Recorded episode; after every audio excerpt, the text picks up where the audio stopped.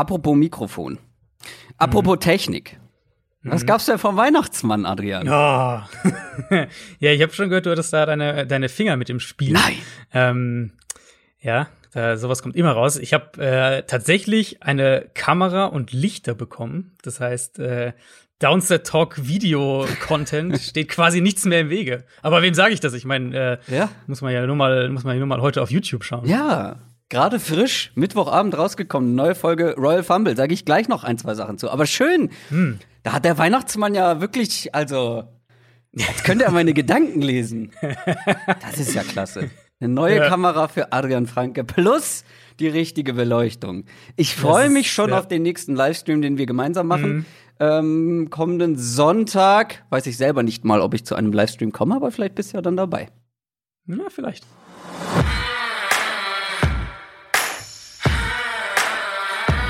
Down, Set, Talk.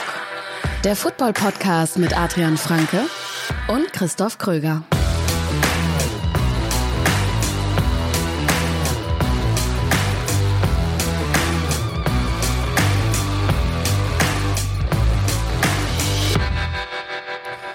Herzlich willkommen zu einer neuen Folge Downset Talk am 31. Dezember 2020. Die letzte Folge im Jahr 2020. Moment, was ist, was was ist das denn? Meine Damen und Herren, liebe Football-Fans, sehr geehrte Podcast-Hörerinnen und Hörer, begrüßen Sie den neuen Champion, den einzigartigen, unnachahmlichen Gewinner der Downset Talk Fantasy Football Hörerliga. Begrüßen Sie mit mir, Christoph Kröger. Vielen Dank, das ist aber nett. Wow. Das ist ja Jetzt ist nur meine einzige Frage. Also ich weiß ja, dass in München sind ja die Mieten recht teuer. Ähm, hast du ein Extrazimmer für dein Ego oder kriegst du es auf dem Balkon unter? also ich weiß gar nicht, ich weiß ja jetzt nicht, wo das herkam und äh, wo unsere Sprecherin Nele, woher die das wusste. ähm, aber das, äh, das ist ja wirklich sehr nett, ähm, sehr aufmerksam. Ich fühle mich geehrt. Ähm, ja, tatsächlich habe ich die Fantasy Football Hörerliga von Downset Talk gewonnen. Aber das wisst ihr ja jetzt. Ähm, wo war ich gerade? wo war ich gerade? Ähm, Und damit ist was es auch für heute ja, Downset Talk. wir können eigentlich einpacken jetzt. Äh, besser wird's nicht. Ja, äh, wer ich bin, habt ihr jetzt erfahren. Äh, wie immer mit dabei ist natürlich auch Adrian Franke. Einen wunderschönen guten Tag. Ja. Auch mal, auch mal ähm, ja, für eine kleine Überraschung sorgen. Mhm. Wir sind der offizielle NFL-Podcast von der Sonne und Box. Aber nicht nur ich habe ähm, die Fantasy-Liga von uns gewonnen, ähm, sondern es gibt auch den ersten deutschen Fantasy-Football-Meister. Wir haben ja die Downset Talk Bundesliga, die Fantasy Bundesliga am Start und da gab es auch das Finale in Woche Nummer 16. Wolmeran ist der erste Gewinner. Herzlichen Glückwunsch. Ähm, das war tatsächlich ein sehr spannendes Finale, sehr enges Finale. Ich war ja vorher im Podcast. Es gibt einen Ja, Podcast genau. zu dieser Bundesliga Genau, auch noch wollte dazu. gerade sagen, du warst ja auch sogar dabei noch. Ja. Ja, genau. Äh, Ich hab, wir haben ein kleines Tippspiel gemacht ähm, für einen guten Zweck. Auch das habe ich gewonnen. Ich lag, ich lag am nächsten dran. Ich habe Wolmeran als Sieger getippt. Erste Saison ist vorbei. Ab nächster Saison könnt ihr dann auch mitmachen, neu mitmachen, wenn ihr nicht schon eh mit dabei seid. Es sind natürlich jetzt auch einige aufgestiegen, einige abgestiegen. Also da tut sich einiges. Alle Infos dazu gibt's unter downsettalk.de. Wir sprechen heute in dieser Folge über die letzte Woche der Regular Season in der NFL. Playoff-Entscheidungen sind natürlich das Hauptthema, ganz klar. Alles andere ist jetzt nicht mehr ganz so wichtig. Einige Teams ja, sind vielleicht schon mental auch in der Offseason, zum Beispiel auf der Suche nach einem neuen Head Coach. Ich habe, äh, wie du schon angedeutet hast, ein neues Video bei YouTube rausgehauen. Am Mittwochabend beschäftigt sich mit den möglichen Head Coach-Kandidaten.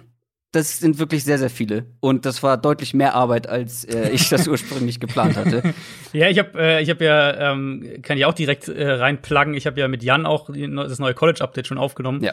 Ähm, und er hat auch schon gesagt, dass du ihn ein bisschen gelöchert hast, Ja. was mögliche College-Coaches angeht. Und wir haben ja auch gesprochen, wir haben ja auch ein bisschen, Ja. äh, das mir so dein, deine Top Ten dann deine erste gesagt und wir haben ein bisschen diskutiert. Äh, also, ja, ähm, richtig viel Recherchearbeit steckt Da war, da war wirklich, ja, weil es wurden immer mehr Namen, die Ja, in Frage ja, kamen. ja. Also ich war letztendlich, ich habe bei 25 dann irgendwann mal aufgehört und habe daraus eine Top 10 gemacht, aber da gäb's noch mehr tatsächlich. Und ja, schaut gerne mal rein auf unserem YouTube-Kanal. Ähm, einfach da nach Downset Talk suchen, kommt ihr auch über unsere Homepage hin. Aber das werdet ihr schon finden. Royal Fumble heißt das Format. Und wie gesagt, ja, das College Update wollte ich eigentlich jetzt erwähnen, aber das hast du schon gemacht. Wenn ihr diese Folge hört, wird es auch schon ein neues College Update geben. Das ist unser College-Format, was Adrian immer zusammen mit unserem College-Experten Jan Wegwert macht. Und die College Halbfinals, nenne ich es mal, äh, stehen an. Ja. Am Freitagabend schon, also noch vor der NFL. Ähm, da wird es auch sehr, sehr spannend. Und äh, wenn ihr ähm, die Royal Fumble Folge gesehen habt, einer der Coaches ist auch mit dabei in den Halbfinals. Ähm, also da noch mal so einen extra Blick drauf werfen vielleicht. Aber bei euch geht's ja wahrscheinlich hauptsächlich um die Playoffs. Ja, wir haben uns tatsächlich nur auf die Playoffs fokussiert. Mhm. Also wir haben jetzt keinen Rückblick nochmal auf die, auf die Championship Games gemacht. Das haben wir natürlich ein bisschen mit eingearbeitet, aber klar, ähm, die beiden Halbfinals, Notre Dame gegen Alabama und Ohio State gegen Clemson und, und die Matchups und die Spieler, auf die ihr achten könnt und alles, was ihr so, äh, so drumherum wissen solltet, vielleicht, wenn ihr das Spiel, die Spiele schaut. Ähm, das erste auch schon zu einer halbwegs humanen Zeit, Freitagabend um 10 mein 1. Januar. Ich hoffe, die meisten von euch können einigermaßen ausschlafen. Und Welches dann ist das erste Freitagabend, Äh, Das um 10? Notre Dame gegen Alabama ist das erste. Und dann um 2 Uhr, also sozusagen mehr oder weniger direkt danach, ist dann Ohio State gegen Clemson. Trevor Lawrence soll ganz gut sein, habe ich gehört. Es Auf ist den, richtig, ja. Und, den sollte man äh, vielleicht achten. Genau, und, und äh, geht natürlich direkt gegen Justin Fields. Also nicht Mhm. direkt, weil der Quarterback nicht gegen den Quarterback spielt, aber der spielt auf der anderen Seite. Ja. Ähm, und das ist natürlich eine der Storylines, klar. Absolut. News aus der NFL. Ein ganz guter College Quarterback war auch mal Dwayne Haskins. Dwayne Haskins ist mittlerweile NFL Quarterback, eigentlich bisher beim Washington Football Team, aber seit ein paar Tagen nicht mehr. Denn die haben sich von ihrem ehemaligen Erstrunden-Pick getrennt. Haben ihn entlassen. Ja, Vorgänger, Vorgänger ja sogar von Justin Fields, wenn wir den, den Bogen komplett schlagen. Ja, ehrlich gesagt, ich hatte das schon ein bisschen nach dieser Stripclub-Sache erwartet. Ja. Haben wir letzte Woche ja drüber aber da gesprochen. hatten sie keinen, Ähm, da hatten sie keiner, der, richtig. der Quarterback Ich glaub- spielen sollte. Ja, ich frage mich wirklich, ob das so der, der maßgebliche Grund dahinter war. Also man hat halt, man hat ja die ganze Zeit gemerkt, wir haben das ja auch immer wieder mal, wenn das Thema irgendwie aufkam, haben wir das ja auch angesprochen, dass, dass Ron Rivera offensichtlich nicht mit Haskins in irgendeiner Art und Weise geplant hat. Ähm, und dann startet er halt noch mal dieses eine Spiel, wie, ja, wie du gesagt hast, verletzungsbedingt. Alex Smith konnte ja noch nicht spielen. Ähm, hat richtig schlecht gespielt Ja. gegen Carolina, wurde auch gebencht dann in dem Spiel und, und Taylor Heinecke, der reinkam, war merklich besser. Ähm, dann ist er auch nach Spielende zu seiner Pflicht-PK nicht erschienen. Also Starting Quarterback äh, in der NFL nach dem Spiel ist verpflichtet für einen, für einen Pressekonferenztermin, es sei denn, es gibt halt irgendwie eine andere ähm, Absprache. War hier nicht der Fall. Das, äh, das PR-Team von Washington hat ihn dann auch gesucht und konnte ihn nicht finden. ähm, und er ist wohl einfach nach Hause gefahren, hat dann von da irgendwann später seine PK noch nachgeholt, aber ja, ähm, Typ. passt so ein bisschen ins Gesamtbild und, und wahrscheinlich war das dann noch so der letzte Tropfen, der das zum Überlaufen gebracht hat, jetzt diese Entscheidung zu treffen. Ich glaube, dass es so, ähm, so oder so keine Chance gab, dass Haskins nächstes Jahr äh, noch, noch im Team gewesen wäre. Ich denke schon, um das zumindest mal gesagt zu haben, dass Washington mehr für ihn hätte machen können. Auch wenn wir davon reden, wie du vielleicht einem Spieler helfen kannst, dich zu entwickeln. Ähm, was die sportlichen Umstände angeht, das haben wir ja auch mal thematisiert. Der war jetzt zwei Jahre oder ist in seinem zweiten Jahr in der NFL, hatte schon mehrere Head Coaches, mehrere grundverschiedene offensive Playbooks, all diese Sachen. Ähm, aber für ihn geht's jetzt halt tatsächlich schon darum, seine Karriere zu retten. Also er musste ja durchs Waiver Wire Ja, gehen. wollte ihn keiner haben erstmal. Genau, niemand hat ihn geclaimt, was nicht unbedingt nur mit ihm zusammenhängt, aber es ähm, zeigt schon, dass keiner äh, diesen Vertrag halt entsprechend den Rookie-Vertrag übernehmen wollte. Äh, so, so sehr wollte ihn dann eben niemand haben. Und jetzt ist er Free Agent, kann theoretisch jetzt überall unterschreiben. Und ja, ich glaube, der wird dann wahrscheinlich Anfang des Jahres irgendwo was bekommen. Und dann geht's halt wirklich erstmal darum zu zeigen, dass er versteht, was so die Stunde für ihn geschlagen hat, um es mal ganz klar zu sagen. Ja, also sportlich ist ja eine Sache, ne? Aber für mich das viel größere Thema waren einfach die Geschichten abseits des Platzes. Und da gab's halt Mhm. in den zwei Jahren jetzt schon einige äh, viel an unprofessionellem Verhalten. Und die seltsamste Aktion hat er ja dann noch nachdem er gebencht wurde in dem Spiel gebracht, als er aufs Feld gelaufen ist, mit Helm auf. Ich weiß nicht, ob du es gesehen hast. Ja, habe ich Um- gesehen, ja. Hein, ähm, wie heißt er? Henneke. Taylor Heineke, ja. Äh, abzuklatschen. Ja, äh, komisch, ja, irgendwie. Richtig cringe, das war so ein bisschen, ja. ähm, keine Ahnung.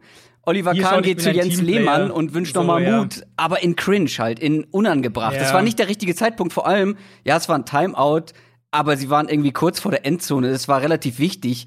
Der Typ muss sich konzentrieren und du läufst da aufs Spielfeld und ey, ist einfach nur komisch. Einfach nur seltsames ja, also Für ihn, für ihn geht es jetzt wirklich darum, möglichst irgendwo hinzukommen, wo du den Kopf runternehmen kannst, in die zweite Reihe gehst und idealerweise unter einem, unter einem also hinter einem klaren Starter und unter einem Trainerstab, der, ähm, der respektiert ist in der Liga, der anerkannt ist, der einen Namen hat, dafür mit Quarterbacks zu arbeiten, da irgendwie unterzukommen und sich, sagen wir mal, abseits des Feldes und aber auch eben dann logischerweise sportlich weiterzuentwickeln. Ja, und zum sportlichen Teil, auch vom Washington Football Team, kommen wir jetzt. NFL Preview. Kein Thursday Night Game, ich finde, wir liefern ganz guten Ersatz, eine ganz gute Entschädigung. Royal Fumble, College Update plus jetzt mhm. die Podcast-Folge. Also, ihr habt genug Zeit, um diesen ganzen Downset Talk Content zu konsumieren. Es geht erst am Sonntag los, Woche Nummer 17. Alle Spiele am Sonntag um sieben. Gibt es sieben frühe Spiele und dann im späten Slot acht Spiele plus danach noch das Sunday Night Game. Wir haben aber auch wieder sowas. Spiel der Woche. Und da war es ein bisschen schwierig, sich zu entscheiden. Wir hatten ein bisschen Mühe. Ja. Das lag aber vor ja. allem daran, dass ein paar Spieler geschont werden, dass ein paar wichtige Leute ausfallen. Und letztendlich sind wir beim Spiel zwischen den Chicago Bears und den Green Bay Packers gelandet. Ist im späten Slot. Die Packers sind 12 und 3. Fünf Siege in Folge. Die wollen den Deckel drauf machen auf ihren Nummer 1 Seed in der NFC. Und die Bears haben ganz gutes Comeback hingelegt, drei Siege in Folge und deshalb haben sie auch sehr gute Chancen auf die Playoffs. Sehr, sehr gute, weil wenn sie gewinnen, sind sie drin. So einfach ist mhm. es. Aber das ist nicht ganz so einfach. Die Packers wollen diese Bye Week haben und Matt LaFleur hat es auch schon so als Playoff-Game angepriesen. Ist natürlich Quatsch. Aber zeigt so ein bisschen die Bedeutung dahinter. Die wollen unbedingt diese Bye Week haben. Deswegen gehe ich jetzt mal davon aus, dass die auch nicht groß schon werden. Ähm, nee, nee, ja. Und ja, die Packers sind richtig gut in Form. Also Aaron Rodgers und Devonta Adams, die beiden sind on fire, vor allem die beiden. Äh, Devonta Adams, 17 Touchdown-Pässe schon gefangen. Noch einen und er schafft es in die Top 5, was äh, die meisten gefangenen Touchdown-Pässe in einer einzigen Saison angeht. Äh, mit 18. Ähm, dieses Drei Duo. Spiele, zwei Spiele verpasst? Wie viel hat er verpasst? Also der, ich glaube zwei, ja. Mhm. Ja, ja, das kommt noch dazu. Ja, stell dir mal vor, also ähm, der ja, hätte schon da irgendwie äh, in Randy Moss echt, gegen den. Ja, also ich kann so, so einen kleinen Spoiler mal ähm, geben. Ich habe mein, mein All-Pro-Team für kommende Woche angefangen zu schreiben und halt mit die erste Position, die ich halt eingetragen habe, war Devante Adams als Wide Receiver 1. Also das ist für mich, dahinter gibt es so, dann so, einen kleinen, ja. so eine kleine Stufe, wo man diskutieren kann, okay, wer sollte zwei sein, wer, wen setzt auf diese Flex-Position, die es ja im All-Pro-Team gibt, aber Adams ist halt für mich also klar die Nummer 1. Ja. Ich hatte auch eine ganz gute Diskussion in, in einem Livestream vor zwei Wochen, glaube ich, war das.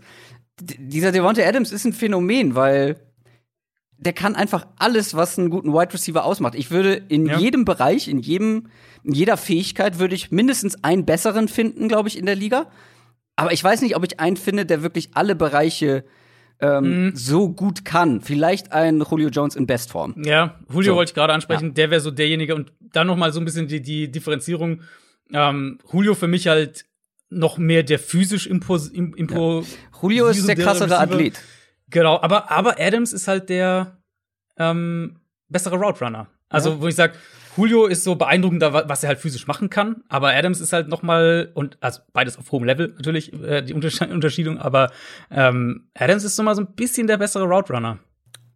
Ja, ich habe mich dann im Livestream ähm, habe ich gesagt, Julio fit ist für mich immer noch der die unangefochtene Nummer eins. Aber er ist halt jetzt die ganze Saison über nicht fit, deswegen ist es schwierig. Aber in einem fitten Zustand, beide bei 100 Prozent, würde ich immer noch Julio nehmen. Im Vakuum. Mhm. Ja, ich glaube, ich würde mittlerweile tatsächlich Adams nehmen. Hm, spannend. Spannend. Ähm, aber wir wollen ja über die Packers gegen die Bears sprechen. Aber es ist halt ein, eine, eine gute Einleitung, weil diese beiden Rogers und Adams musst du erstmal bremsen. Stoppen wird schwierig, aber bremsen. Die Frage ist, können die Bears das im ersten Spiel, schon fünf Wochen her, da hat's nicht so wirklich geklappt. Mhm. Ja, und da sehe ich auch schon direkt den Knackpunkt, bevor wir dann zu der anderen Seite des Balls kommen. Ich glaube halt, dass Green Bay mit der Offense wirklich so den, den Rhythmus des Spiels vorgeben kann. Mhm. Also wie High-Scoring das sozusagen wird, wenn man so will. Und dadurch wiederum dann die Bears Offense im Laufe des Spiels auch mehr aus der, aus deren Komfortzone zu zwingen. Ähm, ich glaube auch, jetzt habe ich über Adams gerade schon gesprochen, ich glaube auch, dass, dass Rogers sich letzte Woche den, den MVP-Titel tatsächlich gesichert hat. Ich denke, dass das mhm. jetzt, dass das an ihn gehen wird. Ähm, und die Bears Defense, ich meine, wir hatten das ja, ich weiß gar nicht, was letzte oder vorletzte Woche war, hatten wir das ja mal angesprochen, dass die halt einfach mehr wackelt, als es in der ersten Saisonhälfte der Fall war. Ich würde zwei Spieler davon ausklammern, das ist Khalil Mack ähm, und inzwischen auch äh, Roquan Smith, der auch eine, eine gute Saison spielt inzwischen. Ähm, aber ansonsten ist halt, also die Front ist nicht mehr so dominant, wie sie es nee. am Anfang der Saison teilweise war. Ja. Und gleichzeitig halt wackelt die Secondary einfach mehr. Und ähm, ja, also selbst die Jaguars haben das ja in Teilen geschafft, dann eben den Nummer zwei Corner Kindle Wildor anzugreifen und dann da auch die, die, die Completions und, und auch Big Plays hinzubekommen. Und da kann man sich ja schon überlegen, ähm, wie das die Packers schaffen, zumal du eben noch deutlich sicherer sein kannst in dem Spiel, dass wahrscheinlich der Bears Pass Rush nicht so der Faktor sein wird, weil die Packers einfach für mich die, die zweitbeste Offensive Line ja. ähm, mit dieser Saison haben. Ja, genau das gleiche habe ich mir aufgeschrieben. Gerade da, wo die Bears ihre Stärke haben, sind die Packers auch unglaublich stark. Nicht nur im Pass-Blocking, mhm. auch im Run-Blocking die letzten Wochen echt gut aufgetreten. Ja. Äh, also was für Gaps die, die Running Backs der Packers da teilweise hatten. Ähm, und den Bears fehlt einfach die, die Dominanz der, der ersten Saisonhälfte, sag ich mal. Ähm, da, was den Pass Rush und ja auch die, ja. die Run-Verteidigung an der Front angeht. Und du musst halt Rogers unter Druck setzen können. Und zwar idealerweise ohne Blitzing. Wenn es mit Blitzing ist, immer noch besser mit Blitzing, als es, äh, als es gar nicht zu schaffen, sozusagen. Ähm, und wenn er eine saubere Pocket hat dieses Jahr, ist er einfach also kaum zu stoppen, muss ja, man wirklich so sagen. Das ist ein Punkt, da, da, müssen wir kurz, weil es ist das Spiel der Woche, da können wir einmal kurz ablenken. Mhm. Aaron Rodgers spielt ja ohne Frage eine wahnsinnig gute Saison. Mhm. Die letzten Jahre war das nicht so. Jetzt ist die Frage, woran liegt das? Natürlich, äh, Matt LaFleur ist ein weiteres Jahr da, vielleicht ist die Connection besser. Man hat sich vielleicht ein bisschen besser aneinander angepasst aber er spielt ja auch individuell einfach besser. Mhm. Kann das tatsächlich dieser Jordan Love Pick sein? So die der Erbe im Nacken, nein, die Angst im nein, Nacken? Also, äh, vielleicht hat ihn das motiviert. Ich weiß nicht. Ich habe so ein bisschen ähm, Rogers macht gibt ja eigentlich, wenn Rogers redet, dann gibt er ja eigentlich auch meistens interessante Interviews. Also ja. er ist ja eigentlich keiner, der so bla bla und Floskeln, sondern er hat ja auch seinen, seinen ähm, Spot da in der Pat McAfee Show, ja. hat sicher der ein oder andere mal was mitgekriegt über die Saison. Ähm, wenn da irgendwelche Schnipsel auf, auf Social Media rumgehen. Und, und das ist eigentlich auch meistens mit Substanz. Und so mein, mein Bild, das ich mir so ein bisschen von dem, was ich da halt aufgeschnappt habe, äh, gemalt habe, ist, Rogers hat, glaube ich, wirklich diese Offseason genutzt, um ähm, seinen Fokus wieder neu auszurichten. Vielleicht, um es mal irgendwie, mhm. äh, for a lack of better wording, irgendwie so, so ein bisschen den Kopf freigekriegt auf der einen Seite. Und auf der anderen Seite aber auch ähm, die richtigen Sachen vielleicht wieder so ein bisschen in den Fokus gerückt und mein Eindruck auch wirklich, und das, das geht eben auch mit dem einher, was, wenn, wenn man Interviews von ihm sieht, ähm, er wirkt, er wirkt irgendwie in sich ruhender. Muss mal, so kann man es, glaube ich, mhm. ganz gut sagen. Er wirkt irgendwie entspannter. Er wirkt irgendwie so, als wäre das von ihm, äh, als würde, würde er mit dem allen lockerer umgehen. Das ist so mein Eindruck. Das ist natürlich jetzt totale, äh, totale, totales Guesswork irgendwo auch. Aber der Eindruck, den ich bei Rogers dieses Jahr habe, ist, dass er einerseits vom Kopf her an einem ganz anderen Ort ist als letztes Jahr, und zwar an einem besseren Ort ist. Ähm, oder als die letzten Jahre generell. Ich meine, die letzten McCarthy-Jahre waren ja sowieso nochmal eine andere Geschichte. Ähm, und dann kommt es dazu, dass er sich, glaube ich, auch zu einem gewissen Grad mehr auf die Offense eingelassen hat. Also wenn wir gerade von diesem ganzen Play-Action-Passspiel reden, wo wir, ähm, als Matt LaFleur nach Green Bay kam, gesagt haben, naja, gut, Rogers ist jetzt nicht so der Quarterback, der gerne den Rücken zur Defense dreht und, und diese Rollouts und das alles macht. Ähm, dieses Jahr funktioniert es super, wenn sie das spielen. Und so, das glaube ich, greift halt alles irgendwie so ineinander. Und dann hast du eben unterm Strich immer noch eine, wie gesagt, eine, eine exzellente Offensive Line, den besten Wide Receiver dieser Saison, äh, gute Komplementärwaffen, sage ich jetzt mal, Tight End Running Back. Ähm, und halt eben auch Matt LaFleur, der, der sehr, sehr gute Spiele callt, ja. was, was offensive Playcalling angeht. Ja. Das wenn, funktioniert halt so zusammen. Wenn er den Fuß nicht vom Gas nimmt und wir haben es ja letzte Woche ja. angesprochen mhm. und gegen die Titans sah das deutlich besser aus. Ja, ja, auch, und das war ja eigentlich genau das, wo wir im Vorfeld gesagt hatten, okay, was passiert denn, wenn sie irgendwie schnell loslegen und, und dann, ja. das war ja, was, ich glaube, 19-0 oder sowas haben sie, glaube ich, geführt. Ähm, was passiert dann? Und klar, die Titans, irgendwann machen sie halt auch mal ihre offensiven Punkte, aber die Packers sind halt dran geblieben. Und ich vermute in dem Fall hier zum einen, ich glaube tatsächlich, dass sie es so ein bisschen als ein Playoff-Spiel sehen, äh, weil eben wenn sie es ja gewinnen, ist es ja sozusagen ihr, ihr Wildcard-Wochenende-Sieg, wenn du so willst. Oh ja, ähm, und, und, dass sie es ja. so auch angehen werden. Ich glaube, das, das könnte so ein bisschen die Überlegung sein. Der Unterschied und bei dann, einem Playoff-Spiel ist, dass wenn du verlierst, ähm, ist richtig. die Saison vorbei. Ja, ja, klar. Ja? Ist natürlich auch der Versuch, äh, der Versuch, Spannung aufzubauen, klar. Ähm, aber eben, dass sie auch genug Ansätze finden. Also wir haben jetzt die Offensive Line gegen, gegen den Bears Pass Rush angesprochen ich denke auch, dass sie zum Beispiel Adams viel rumschieben werden wieder und zum Beispiel ihn eben von Fuller wegbewegen, um ihn entweder gegen den Nummer 2 Corner oder im, im Slot dann angreifen mhm. zu lassen. Und da gibt's halt schon sehr, sehr viele Möglichkeiten. Also ich könnte mir vorstellen, dass Chicago einen Run ein bisschen besser stoppen kann ähm, und vielleicht auch so ein bisschen diese Pässe über die über die Titans, Running Backs, die kurzen über die Mitte, gerade auch mit den Linebackern sind sie eigentlich und Safeties ja auch sind sie ja ganz gut aufgestellt. Aber dass es nicht reicht, halt, um diese Offense jetzt ähm, irgendwie abzumelden. Auf der anderen Seite spielt Mitch Trubisky bei den Bears. Mhm. Und man kann sagen, was, er, was man will. Seit Trubisky wieder Starting Quarterback ist, haben sie auf die Siegerspur zurückgefunden. Ist halt nur die Frage, ob er sie dahin geführt hat oder ob es andere Gründe gibt. Ein Grund ist auf jeden Fall, dass man in den letzten Wochen gegen die schlechtesten Defenses der Liga gespielt hat. Also allesamt eigentlich. Gegen die Packers in Woche Nummer 5 zum Beispiel, oder nicht in Woche Nummer 5, vor fünf Wochen, ähm, sah das bei den Bears offensiv noch ganz anders aus. Und zwar hm. gar nicht mal so gut. Kann sich das wiederholen? ähm, ja, ich, also zum Teil muss ich, muss man es ja wirklich so sagen, dass sie, oder man muss es komplett so sagen, dass sie mit Trubisky deutlich besser spielen als mit Foles. Ähm, für mich liegt es jetzt nicht so sehr an dem, was Trubisky spielt, sondern eher, dass du, dass Trubisky es dir eher erlaubt, diese Art Offense zu spielen, weil Nick Foles ist halt einfach ein komplett unbeweglicher Quarterback. Das ist halt wirklich, also klassischer äh, Pocket Passer. Und die Bears haben halt im Prinzip die Offense, also wenn du so willst, haben sie sie mit Trubisky-proof gemacht. Ähm, und das ist schon, das ist schon beeindruckend, wie das aussieht. Auch wenn es nicht neu ist, was sie machen. Im Prinzip sehen wir eine Variante dieser ähm, Shanahan McVay Offense mit wahnsinnig vielen Rollouts, relativ wenigen, aber simplen und, und dafür gut miteinander zusammenspielenden Play-Konzepten. Alles aufbauend auf dem, auf dem Outside-Zone-Run-Game, ähm, viele Screens und dann so als kleiner Bonus obendrauf eben Trubisky noch ein bisschen ins Run-Game mit eingebunden, um de den Faktor noch dazu zu haben. Und Trubisky selbst spielt nicht sonderlich gut. Ich meine, auch jetzt gegen, gegen Jacksonville wieder hat der diese Horror-Interception, ja. die übel ist.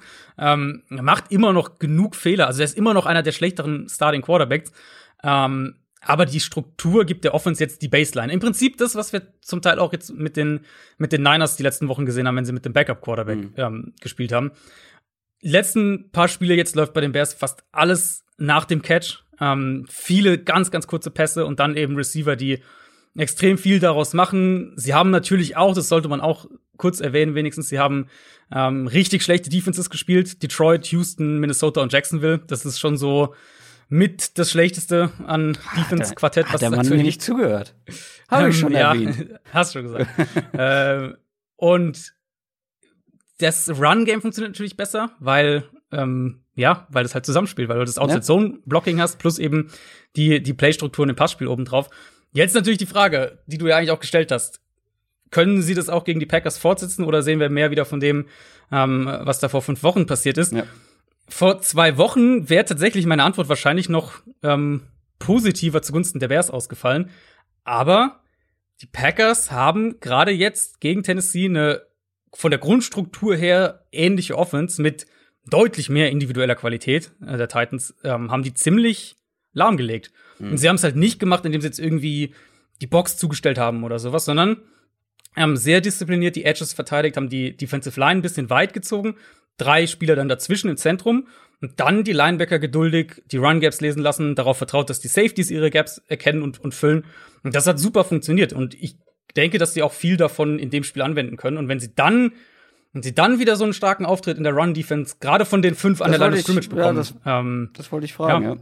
Dann, äh, dann wird's, glaube ich, schwer für, für Chicago, weil sie eben auch gegen Tennessee das sehr gut gemacht haben, dass sie, ähm, dass sie Tannehill diese Play-Action-Fakes dann genommen haben. Also die, die Outside-Linebacker halt nicht irgendwie total ins Zentrum gerusht sind, sondern kurzes Auge drauf hat der Quarterback den Ball und man hat es mehrfach gesehen, dass der Outside-Linebacker, wenn Tannehill eben aus der Pocket dann rausgerollt ist mit dem Ball nach dem Playfake, ähm, dass der Linebacker dann mitgegangen ist und sozusagen diesen Pass in die Flat schon mal ihm genommen hat. Mhm. Und ich denke, dass Green Bay da ganz gut ansetzen kann, weil die Bears O-Line, die ist ja immer noch nicht gut. Es sieht aktuell ein bisschen besser aus, was eben an den Gegnern liegt zum Teil und auch an der an der schematischen Umstellung, aber die Offensive Line individuell für Chicago ist ja jetzt nicht gut. Da haben die Packers individuell schon das Matchup eigentlich auf ihrer Seite. Ja, genau, du hast die, die Run-Defense angesprochen, die ja überraschend gut aussah gegen Derrick Henry mhm. und die Titans.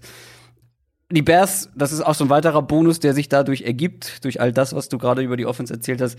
Sie können halt besser laufen. Endlich kann David Montgomery mal seine Stärke ausspielen, seine Elusiveness, also dass er da mal Gegner auf den Bierdeckel aussteigen lassen kann, wie er das im College reinweise gemacht hat. Aber ja, also der, der Bears-Schein trügt ein bisschen aus den letzten Wochen, glaube ich. Glaube ich auch, oder klang bei dir auch ja. so raus. Ja. Da sollte man sich auch nicht von blenden lassen. Ähm, auch was Trubisky angeht, da gibt es ja jetzt schon Gerüchte, dass sie. Ah ja, also das ist echt ein Wahnsinn. Ich habe das ja getweetet, irgendwie so nach dem Motto äh, in die Richtung, er ist ja im Prinzip der bessere äh, CJ Beathard oder der bessere Nick Mullins, je nachdem, welchen Niners Quarterback du da einsetzen willst, ähm, der halt diese wirklich, soweit man gehen kann, Quarterback-Proof Offense quasi umsetzt und das halt einigermaßen in Ordnung macht, aber mehr auch nicht. Hm.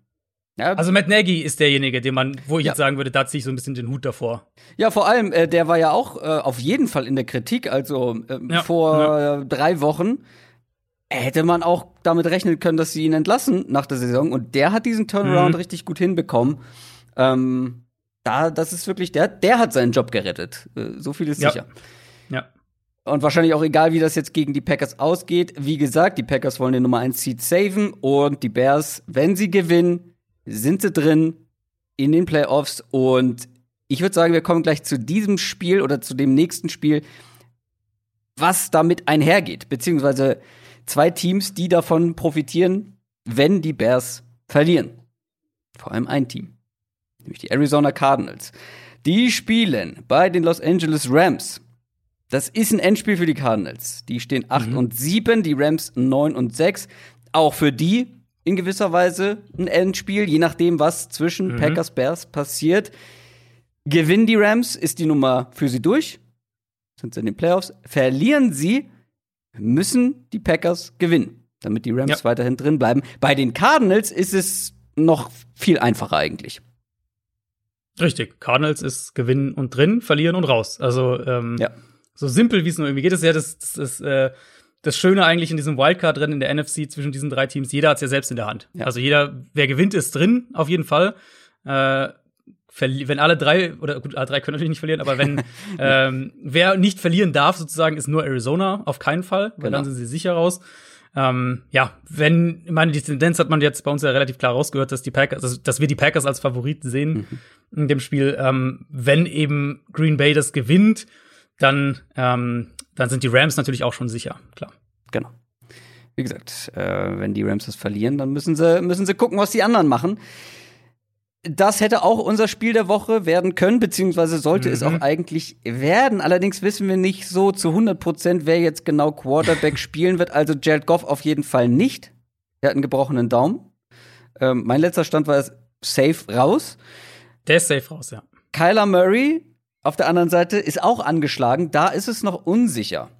Ja, hatte heute, jetzt gerade kurz bevor wir aufgenommen haben oder ähm, in den Minuten, als wir gestartet haben, hat er seine Pressekonferenz gehabt und da hat er gesagt, er selbst geht davon aus, dass er spielt. Also, ah, okay. Ja, ähm, ja hat wohl im Training selbst. auch jetzt, okay. äh, hm. genau, Spieler selbst, also jetzt im Training auch äh, wohl im öffentlichen Teil zumindest des Trainings hat er wohl alles mitgemacht. Also okay. gehen wir mal davon aus. Inwieweit er limitiert ist und so, das ist wieder eine andere Frage. Ja, wäre aber wichtig. Mhm. Denn ich glaube, das Downgrade wäre bei den Cardinals ein gutes Stück höher, beziehungsweise wir wissen es, wie gesagt, nicht genau. Also die Backups bei den Rams. John Walford, der noch ja. nie einen einzigen Snap in der NFL gespielt hat, und Blake Bortles. Den haben sie zurückgeholt. Der war ja schon mal Backup äh, bei den mhm. Rams. Der ist jetzt wieder mit an Bord. Ganz provokant gefragt, wie schlimm wäre denn oder wie schlimm ist es für die Rams, wenn einer von den beiden spielt und nicht Jared Goff?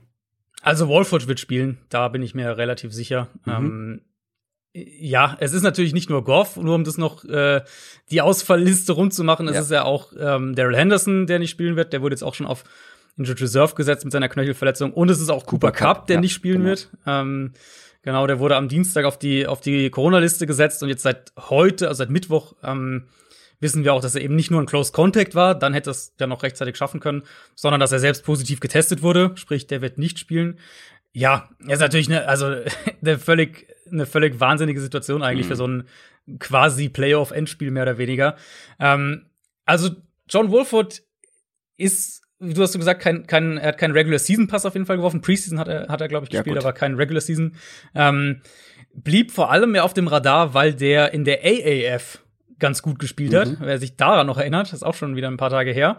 Ähm, sag mal, physisch eher unauffällig, hat jetzt keinen Monsterarm oder irgendwie sowas. Aber er ist halt ein Quarterback, der sich bewegen kann und das sollte gerade in dieser Rams Offense mit den Rollouts, mit den auch, ja, jetzt sind wir wieder, können wir eigentlich das Bears-Thema fortsetzen. Ähm, viele klar designte Würfe, viele kurze Würfe ja auch mittlerweile dieses Jahr. Sollte sich eigentlich wohlfühlen, gerade wenn man bedenkt, dass Goff echt nicht gut spielt aktuell. Also gegen Seattle, das war ja weitestgehend echt desolat, muss ja. man ja wirklich so ja. sagen. Ähm, also nicht falsch verstehen, das wird ein Downgrade sein, Ke keine Frage. Wenn ein Quarterback reinkommt, der noch nie einen NFL-Pass geworfen hat, gegenüber so, was auch immer man von Jared Goff halten mag, das wird auf jeden Fall ein Downgrade erstmal Ja, wobei sein. die ersten Starts, äh, wir erleben es immer wieder. Genau, und das ist halt, das wäre so der, der Anschlusspunkt gewesen für mich. Ähm, die Offense hat halt per Design schon diese gewisse Baseline. Ähnlich wie die 49ers, ähnlich wie aktuell die Bears. Und ich bin mir sicher, dass McVay Wolford auch laufen lassen wird, um das Element noch mit reinzubringen. Also diesen Faktor wird es auf jeden Fall geben. Der wird sicher ein paar Zone Reads damit reinbauen und den auch laufen zu lassen. Oder ihm halt bei Rollouts die Option geben, okay, wenn der Read nicht da ist, dann läufst du los. So, solche Sachen. Und Arizona hatte bisher einfach strukturell keine Antwort auf diese Offense. Mhm. Und da können wir jetzt über das Quarterback-Downgrade sprechen, wie wir wollen. Wenn du halt die Kernkonzepte nicht verteidigen kannst, dann reicht's ja, wenn der Quarterback die absolut rudimentär umsetzen kann. Ja, mit sieben Spiele ähm, Arizona gegen Sean McVay. Die Cardinals haben die Rams noch nie unter 30 Punkten gehalten. Hm. Noch kein einziges Mal. Und es wäre, es war halt häufig genau das gleiche Bild. Also irgendwie, okay, Rams können mit ihren Basiskonzepten den Ball laufen und dann Play-Action, Screens, dann kriegen sie ihre Chunk-Plays. Und mehr oder weniger haben wir das ja gerade von der Cardinals Defense gegen, ähm, gegen die Niners Offense mit ihrem Backup-Quarterback gesehen. Insofern, ja, also müssen sie erstmal zeigen, dass sie diese Kernkonzepte, gerade auch was das Run-Game angeht, ähm, verteidigen können. Und, und gegen die Niners waren vor allem die Linebacker da echt eine Katastrophe. Ja, und vor allem, klar, das Downgrade auf Quarterback, aber auf den anderen Positionen, die du jetzt angesprochen hast, mit Daryl Henderson, Running Back und Cooper Cup Wide Receiver, da haben sie ja echt noch Talente in der Hinterhand. Ne?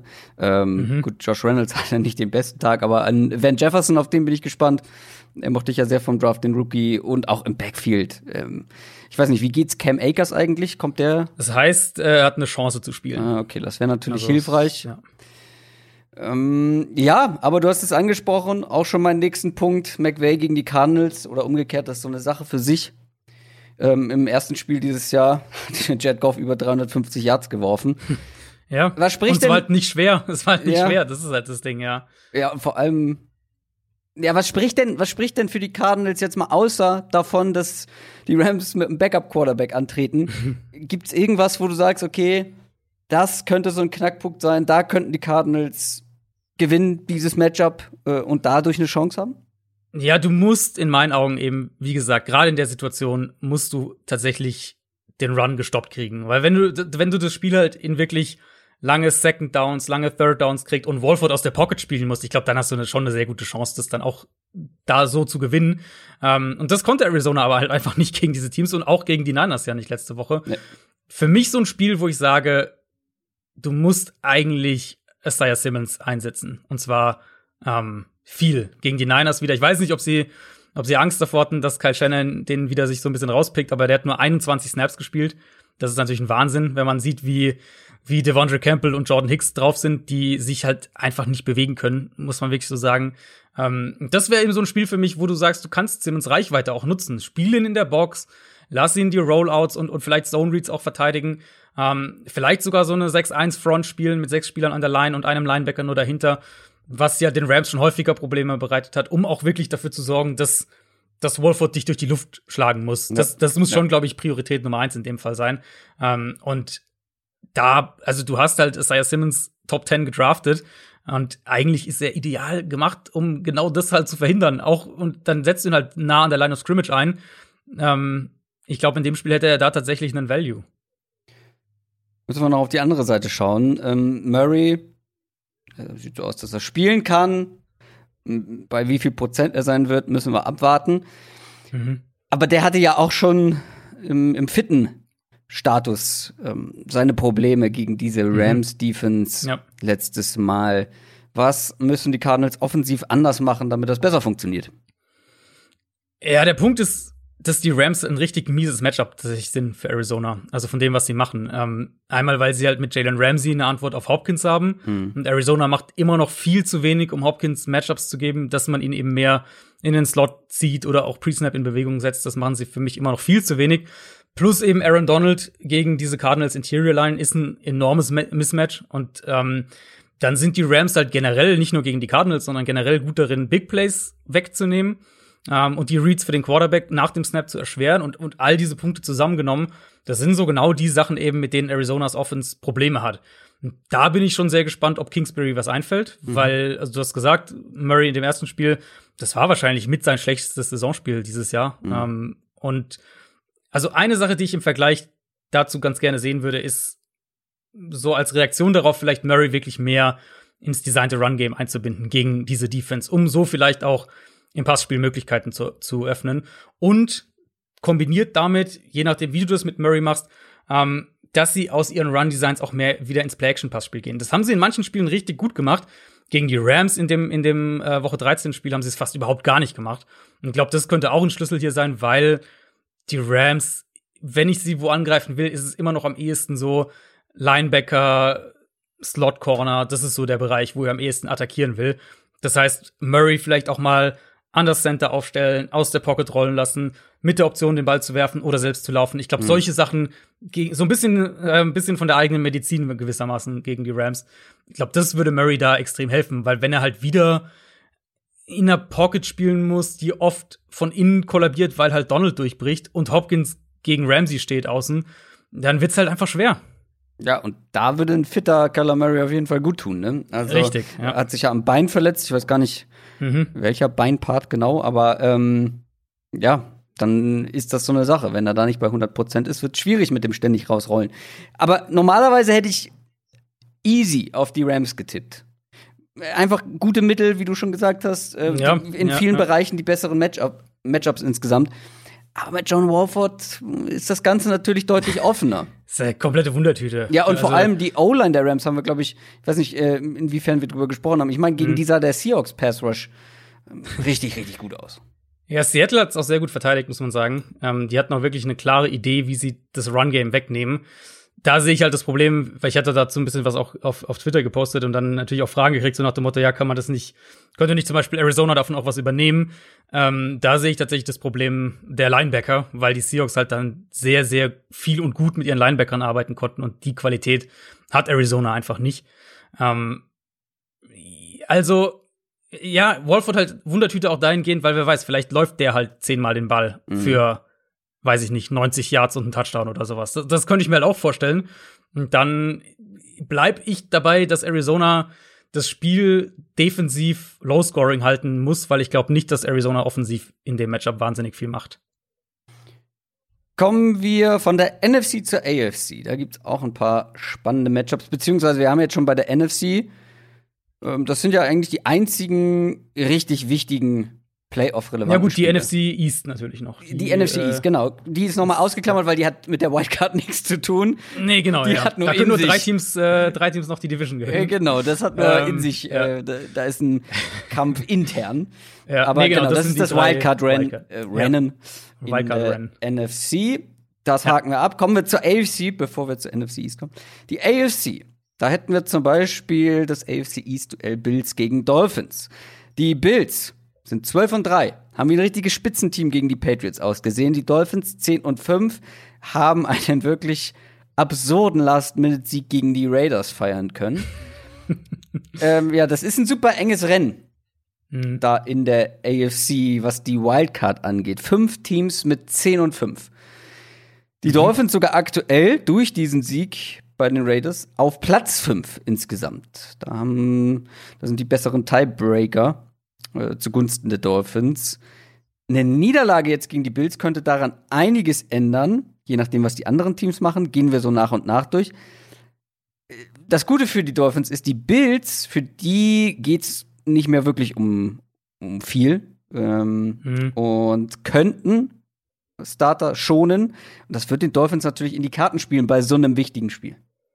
Ja, ist die einzige Frage tatsächlich, wie sehr sie Seeding, wie wichtig ihnen das ist. Also, ob sie sagen, wir wollen unbedingt den Nummer 2 Seed haben, ähm, dann müssten sie gewinnen, um sicher zu gehen. Wenn sie verlieren, brauchen sie eine Steelers-Niederlage auch, um äh, trotzdem auf dem 2-Seed zu bleiben. Kann natürlich der Unterschied sein, wenn du auf dem zweiten Seed bist, dann triffst du wahrscheinlich eher auf die äh, Colts oder Browns. Und wenn du der Dritte bist, dann triffst du wahrscheinlich eher so auf die Ravens. Also, hm, mal schauen, was da, da dann lieber ist. Aber klar, also kann absolut sein. Wir wissen schon, dass Cole Beasley nicht mit dabei sein wird, in dem Fall tatsächlich verletzungsbedingt. Der ähm, hat sich auch am Bein verletzt. Äh, ist die Frage halt, ob sie, also Josh Allen, allen voran, klar, Diggs, Tredavious White, das wären so die, die offensichtlichen Namen, denke ich. Ob sie die schon, oder ob sie die, was ja auch immer sein kann in diesen ganzen Spielen, kommen wir noch zu ein paar anderen von der, von der Kategorie, ob sie die irgendwie nach dem ersten Viertel dann rausnehmen oder nach der Halbzeit oder irgendwie sowas. Ähm, bei Miami wissen wir, dass Jakeem Grant nicht spielen wird. Der ist verletzt. Das, ähm, das tut denen schon auch weh. Und wir wissen natürlich, dass äh, das Tour von Anfang an spielt. Und da ist die spannende Frage, die auch sehr viel auf Social Media diskutiert wurde die letzten Tage. Ähm, also einmal ist es, ist es richtig und dann natürlich, wie kurz ist denn die Leine? Weil nachdem er jetzt halt gegen die, die Raiders wieder gebencht wurde und natürlich auch nicht gut gespielt hat, also muss man dazu sagen, muss man ja eigentlich schon so davon ausgehen, dass Fitzpatrick wieder übernimmt, falls es in der zweiten Hälfte irgendwie eng ist und Tua wackelt. Ja, aber und ich wie weiß schlimm du ist das? siehst, Wie bitte? Wie schlimm ist das? Wie schlimm das ist? Naja, wenn äh, Fitzpatrick wieder übernimmt und das Spiel in meiner, gewinnt. also in, in meinen Augen, ähm, wenn das die Idee sozusagen ist, dann, dann lass Fitzpatrick äh, von Anfang an starten, weil dass Fitzpatrick denen aktuell eine bessere Chance auf Siege gibt, das Ja. garantiere ich im Vorhinein. Ja, ähm, absolut fair. Also, ich finde, dass man nach diesem zweiten Benching auch sagen könnte zu Tour, okay, Junge, ähm, du bist noch nicht ganz so weit. Wir haben jetzt Ja. echt eine Chance, in die Playoffs zu kommen. Ja. Und du weißt, was das für die Fans bedeutet. Du weißt, was das für eine Franchise bedeutet. Wir werden jetzt erstmal mit Fitzpatrick weitermachen und dann für nächste Saison äh, planen wir wieder mit dir oder irgendwie sowas in die Richtung. Ja, Äh, weil überleg, also überleg mal, wenn die jetzt das Spiel wegen Tuba halt verlieren. Mhm. Und ich habe dann halt, ich habe halt ganz viele Nachrichten von von- oder von, von Dolphins-Fans oder auch Posts von Dolphins-Fans gesehen, ähm, so nach dem Motto, ja, aber du willst ja auch hier dem Team für die Entwicklung und Playoffs wäre wär so wichtig für das Team. Ja, okay, aber was passiert denn, wenn jetzt Tour von Anfang an spielt und sie wegen ihm nicht reinkommen? Das haftet das dann nicht vielleicht auch an ihm? Oder halt anders weitergedacht, okay, was passiert? Tour wackelt wieder, Fitz kommt rein, rettet sie, kommen in die Playoffs. Dann kannst du ja auch eigentlich nicht Tour in den Playoffs starten lassen, wenn du ehrlich sind. Also, wie gesagt, ich hätte, ne? ich hätte jetzt schon, ich hätte jetzt schon tatsächlich gesagt, okay, komm, jetzt, Ja. wir haben es jetzt soweit. Sie, als Tour reinkam, haben wir ja gesagt, okay, die Dolphins, dass die in die Playoffs kommen, ist relativ unwahrscheinlich, deswegen kannst du Tour jetzt starten lassen. So, dann haben sie jetzt aber einen richtig guten Lauf hingelegt, haben wirklich eine realistische Chance auf die Playoffs, eine sehr gute Chance. Wenn sie gewinnen, sind sie, sind sie mit dabei. Und da hat sich einfach die Situation ja so verändert, dass es jetzt nicht mehr darum geht, dem Rookie-Quarterback ja, den Erfahrungen sammeln zu lassen, sondern um zu gewinnen. Und wie du schon sagst, da bin ich auch der Meinung, dass Fitzpatrick aktuell ähm, der bessere Kandidat dafür ist. Ja, und das hat Flores ja auch mehr, also unterstrichen. Ich meine, das Broncos-Spiel, wo, wo Tour gebencht wurde, von mir aus kann man da noch argumentieren mit, ähm, er hat halt enorme Probleme mit dem Pass Rush gehabt und richtig viel auch eingesteckt in dem Spiel, dass du ihn dann halt so ein bisschen schützt und ihn rausnimmst. Und das haben sie ja auch dann am Ende nicht gewonnen, trotz Fitz. Ähm, aber gegen die Raiders war es ja offensichtlich so, Tour bewegt die Offense nicht, aber wir wollen dieses Spiel gewinnen, also bringen wir Fitz. Das war ja, also war ja klar der, der, die Idee dahinter und, und Tour war ja jetzt auch nicht verletzt oder so. Ähm, deswegen, für mich wäre es halt jetzt konstant in deiner Vorgehensweise zu sagen, wir haben jetzt Tour, eine bestimmte Sample Size haben wir mit ihm bekommen. Das eine Spiel mehr oder weniger macht jetzt nicht den riesen Unterschied nee. in unserer Bewertung für ihn. Insofern, wir haben jetzt sozusagen mit dieser zweiten Hälfte gegen die Raiders haben wir klar die Karte, wir wollen in die Playoffs als Priorität 1 geschoben. Genau. Und dann musst du halt eigentlich jetzt auch Fitz starten lassen. Und genau diese Prioritätenliste hat sich ja offensichtlich auch geändert. Oh, also es gibt für mich nur zwei Möglichkeiten. Entweder ist Tour im Training so überzeugend und deutlich besser als Fitzpatrick und dann im Spiel halt nicht. Oder, was man ja auch hin und wieder mal erlebt, dass da wirklich auch von oberer äh, Instanz gesagt mhm. wird, okay, wir haben den jetzt so früh gedraftet, wir müssen den noch spielen lassen. Ich, also, ich meine, wenn man es mal im, wenn man es mal versucht, ganz nüchtern zu analysieren, ist ja die Idee eigentlich nicht blöd. Es ist halt, es ist ein ungewöhnlicher Ansatz, aber die Idee ist ja eigentlich nicht blöd zu sagen, wir ähm, wollen wissen, was wir in Tour haben und gleichzeitig mit dem mit der Idee im Hinterkopf, wir haben eine Playoff-Chance, ähm, ist er nicht in Stein gemeißelt. Also wir wollen sehen, was wir mit ihm haben, deswegen lassen wir ihn auch starten. Aber wenn wir eben solche Spiele haben wie gegen die Raiders, wo wir denken, wir können es gewinnen, wenn wir jetzt Fitzpatrick bringen, dann machen wir das auch. Also von der Grundidee ist, ich finde es, es ist explosiv in gewisser Weise, weil ich glaube schon, dass es was mit Tour auch machen kann oder mit der Dynamik im Team auch machen kann. Eben, Stichwort, Tour kostet sie jetzt die Playoffs beispielsweise. Ähm, aber von der Grundidee her kriegst du ja oder versuchst du ja so ein bisschen das Beste aus beiden Welten zu bekommen. Eben mhm. Tour wird weiterentwickelt, wir sehen, was wir an ihm haben. Gleichzeitig, ey, wir haben echt eine Chance, Playoffs zu spielen. So, aber jetzt ist halt der Punkt für mich, wo ich eben sage, jetzt ja, genau. musst du halt Hop oder Top sagen.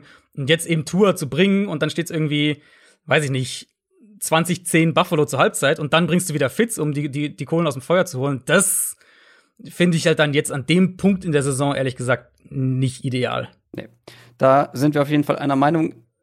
Was ich ein bisschen überzogen finde, gibt es ja auch manche Leute, die jetzt sagen, okay, ähm, klar kann das passieren, dass die Dolphins jetzt mit diesem frühen Texans-Pick, den sie haben, mhm. ähm, noch mal wieder über einen Quarterback nachdenken. Aber Tour jetzt komplett abzuschreiben, weiß ich nicht. Ist ein schönes Thema ist, für die Offseason. Ja, ja, ja, ja. Ist, lassen wir es für die Offseason. Ich glaube, sonst, sonst reden wir jetzt noch mal zehn Minuten über, über die Position. Ja. Äh, lass uns nämlich noch ein bisschen über das Matchup sprechen. Mhm. Die Bills musst du halt grundsätzlich erstmal schlagen, egal mit welchem Quarterback. Das ist nicht so einfach, vor allem wenn die ihre mhm. Starter mhm. bringen. Ja, bring, was ist denn heute? Hier. Äh, äh, wo war ich? Bei den Bills. Fangen wir mal mit der Offense an. Die Bills Offense sieht richtig gut aus. Und auch die Defense wird ja immer stärker. Also auf beiden Seiten des Balls ist es momentan gar nicht mehr so einfach, die Bills zu schlagen. Mhm. Wo glaubst du, sind aus Dolphins Sicht hier Matchups, die sie für sich entscheiden können? Also wir reden jetzt natürlich erstmal über die Bills Starter, weil alles andere wäre mhm. eine wirklich wilde Spekulation. Ähm, das erste Spiel zwischen den beiden Teams war ja schon in Woche zwei. Trotzdem würde ich gerade, wenn wir über Buffalo's Offense gegen die Dolphins Defense sprechen, sagen, dass man da was mitnehmen kann. Weil Miami hat ja da versucht, auch recht viel äh, Man-Coverage zu spielen und wurden halt von Dix komplett aufgefressen. Das war das Spiel, in dem, äh, in dem Noah Igbinogene, der, der, der Rookie-Corner, so ein bisschen ja, der, der ärmste Kerl auf dem Platz war, weil der halt dann dauernd, ähm, ja, weil der halt dauernd eins gegen eins gegen Dix dann am Ende stand. Ähm, lag halt auch daran, dass Byron Jones in dem Spiel nicht mit dabei war. Und jetzt mit, mit Xavier Howard, mit Byron Jones gegen eine Bills Offense ohne Cole Beasley, da verschiebt mhm. sich das Kräftegleichgewicht dann schon so ein bisschen. Ähm, was Miami gegen die Raiders nicht gut geschafft oder schlechter äh, darin war, als ich es gedacht hatte, war Derek Carr mit dem Blitz so ein bisschen aus der Spur zu werfen. Das wird wahrscheinlich gegen Buffalo auch schwierig, weil die Bills ja ganz viel, ähm, ganz viel Empty spielen, die Box leicht machen, Defense in die Breite ziehen. Und dann ist es dementsprechend auch schwierig, Blitzer gut zu verstecken. Also diese ganzen Disguise-Looks, die, die Miami ja gerne ähm, einer Offense entgegenwerfen will. Setzen auch viel auf Jet Motion, Jet Sweeps, um halt die Front noch mehr in die, in die Breite zu ziehen. Also das wird so ein bisschen eine Herausforderung sein. Aber ich denke, dass Miami deutlich besseren Zugriff in Coverage bekommen wird. Äh, wie gesagt, jetzt mal davon ausgehen, dass die Bills ähm, Starter spielen. Wenn die Starter nicht spielen, dann, dann, wenn da irgendwie Matt Barkley äh, Quarterback ist und, und Gabriel Davis oder so der Nummer 1 Receiver, dann, dann können, könnte Miami auch diese Offense komplett lahmlegen, keine Frage. Aber ich glaube, vom Matchup her, insbesondere eben in Coverage, sieht es jetzt für Miami doch deutlich vielversprechender aus. Ja, und auf der anderen Seite, ich habe es gerade schon mal kurz angedeutet, die Bills Defense, gerade die Front, haben wir auch schon letzte Woche drüber gesprochen, ähm, mhm. wirklich auf einem positiven Trend unterwegs. Also auch, ja, das ist halt schwierig einzuschätzen, ne? Wer, also Tour wird starten. Was glaubst du, mhm. äh, wo können sie da offensiv irgendwie Ansätze finden mit Tour? Ja, das finde ich halt echt schwierig. Ja. Ähm, ich könnte mir vorstellen, dass Miami von Anfang an versucht, viel über den Run zu kommen, weil man Buffalo ja da schon auch angreifen kann, auch wenn die Front verbessert ist. Aber jetzt Patriots zum Beispiel konnten ja auch ähm, den konnten den Ball durch die Luft überhaupt nicht bewegen, aber sie konnten ihn eigentlich ganz gut laufen. Und weil Miles Gaskin einfach sehr, sehr gut ist. Richtig. Ähm, die Frage ist eben einmal, wie weit das Miami mit seiner Offensive Line gelingt, weil die ist ja echt nicht gut. Also, und auch da ist halt einfach ein krasser Unterschied. Wenn Fitz spielt, kaschiert er da einfach mega viel, weil der Ball halt schnell raus ist. Er bringt die Würfe auch aus der Pocket gegen Druck an und er kennt natürlich auch Pre-Snap mehr als, als Tour, was ja auch völlig normal ist. Ähm, aber für sich betrachtet ist es eine relativ schwache Offensive Line und du hast Bills Front schon angesprochen. Ich denke, das wird man eben insbesondere auch im Pass Rush merken. Mhm. Vielleicht kann Miami den Ball ein bisschen laufen. Ich glaube, der Schlüssel wirklich, insbesondere wenn du mit Tour gewinnen willst, der Schlüssel liegt halt wirklich darin, ähm, Tour in Bewegung zu bringen. Und Miami hatte einige Spiele, wo sie das richtig gut gemacht haben, ganz viel mit Rollouts, mit RPOs auch ganz viel gespielt haben. Ähm, und dann einige, wo es halt nicht so funktioniert hat, was ja auch teilweise einfach gegnerabhängig oder, oder Gamescript abhängig sein kann.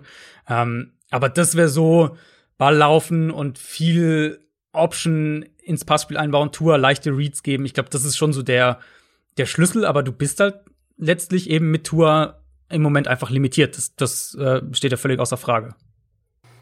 Ja, aber ja, ich habe trotzdem nach wie vor das Gefühl, wenn die Bills hier nicht zwei Gänge rausnehmen oder die Starter ab einem gewissen Zeitpunkt schonen, mhm. viele Starter schon, dann weiß ich nicht so richtig, wie die Dolphins das gewinnen sollen. Ist natürlich ein wichtiges Spiel, gerade für die Dolphins, für Tour.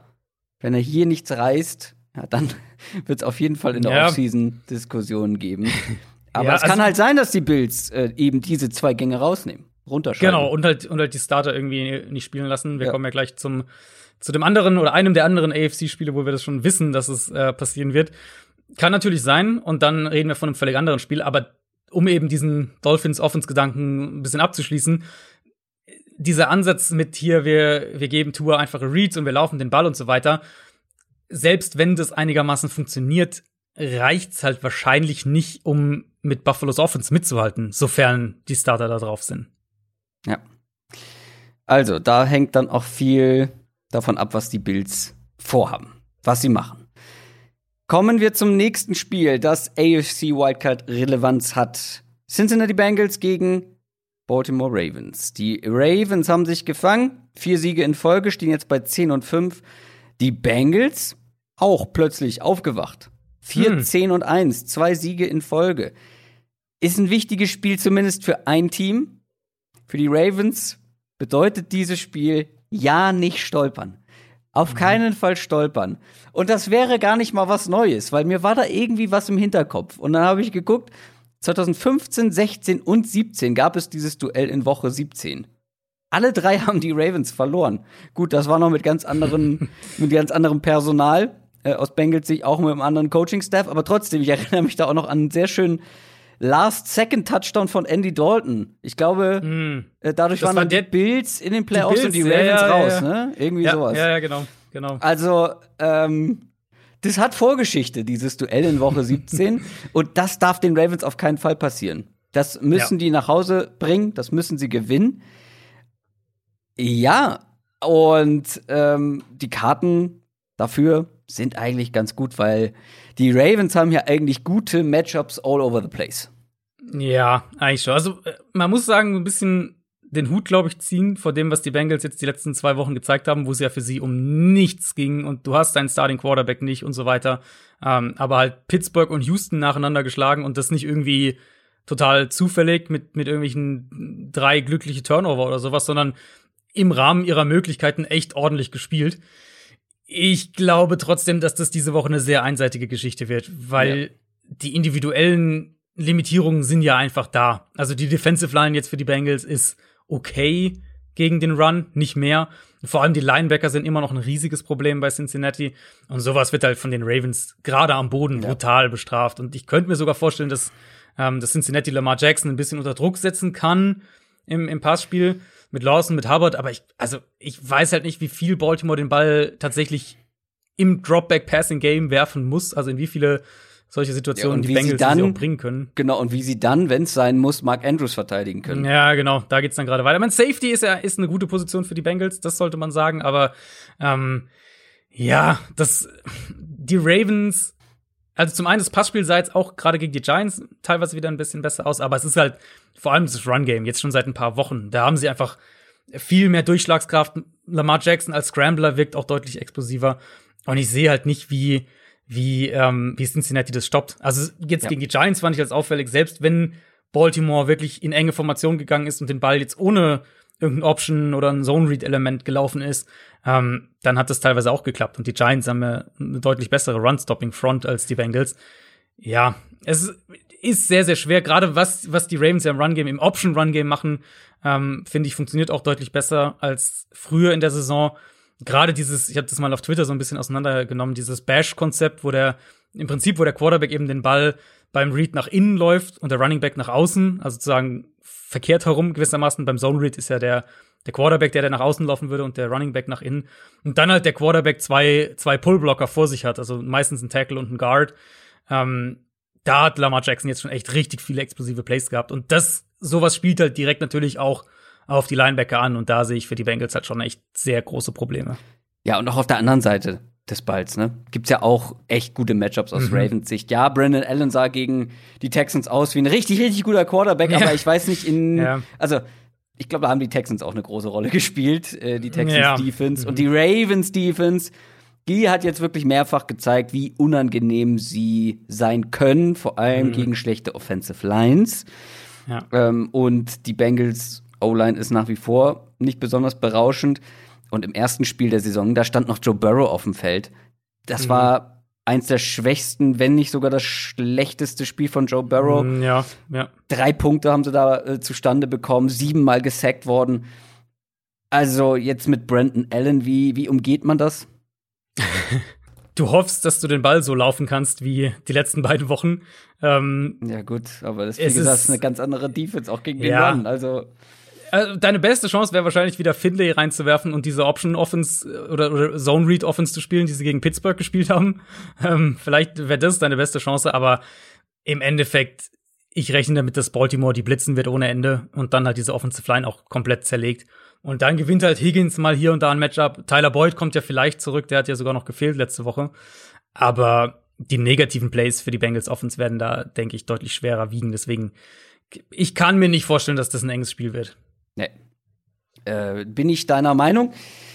Ja, und genau genommen sollten die Bengals ja auch alles dafür tun, nicht zu gewinnen in Sachen Draftpick. Ähm ja, sie haben sich ja echt schon, sie haben sich ja echt schon äh, aus dem, sie hatten, es wirkt ja eigentlich so, als wären die Top 3 quasi safe. Jaguars, Jets mhm. in irgendeiner Reihenfolge und dann die Bengals. Bengals sind jetzt schon auf 5 zurückgefallen ähm, und könnten natürlich mit einem Sieg noch weiter ja. in der Draft-Order also, runtergehen. Klar, es ist sehr, sehr reiz. Also das darf man nicht vergessen. Wir denken jetzt hier in Draft-Picks und äh, alles schön und gut. Die Spieler sehen aber, glaube ich, Natürlich. eher was anderes und zwar einen, Play äh, einen Division-Konkurrenten, den sie an den Playoffs hindern können mit eigener Kraft. Ja. Überhaupt keine Frage. Also Spieler verlieren nie absichtlich. Das äh, ja, aber gerade so ein Spiel. Also oh, wie das denen, wie das denen in den Fingern kribbeln muss, um die Ravens noch mal an den Playoffs zu hindern. Ja. Das wäre die größte Genugtuung für einige Spieler da, glaube ich, auf dem Feld. Äh, mhm. Trotzdem, die Chance ist sehr gering. Aus Bengals Sicht, dass hier was geht. Und aus Franchise-Sicht wäre es auch nicht so schlimm.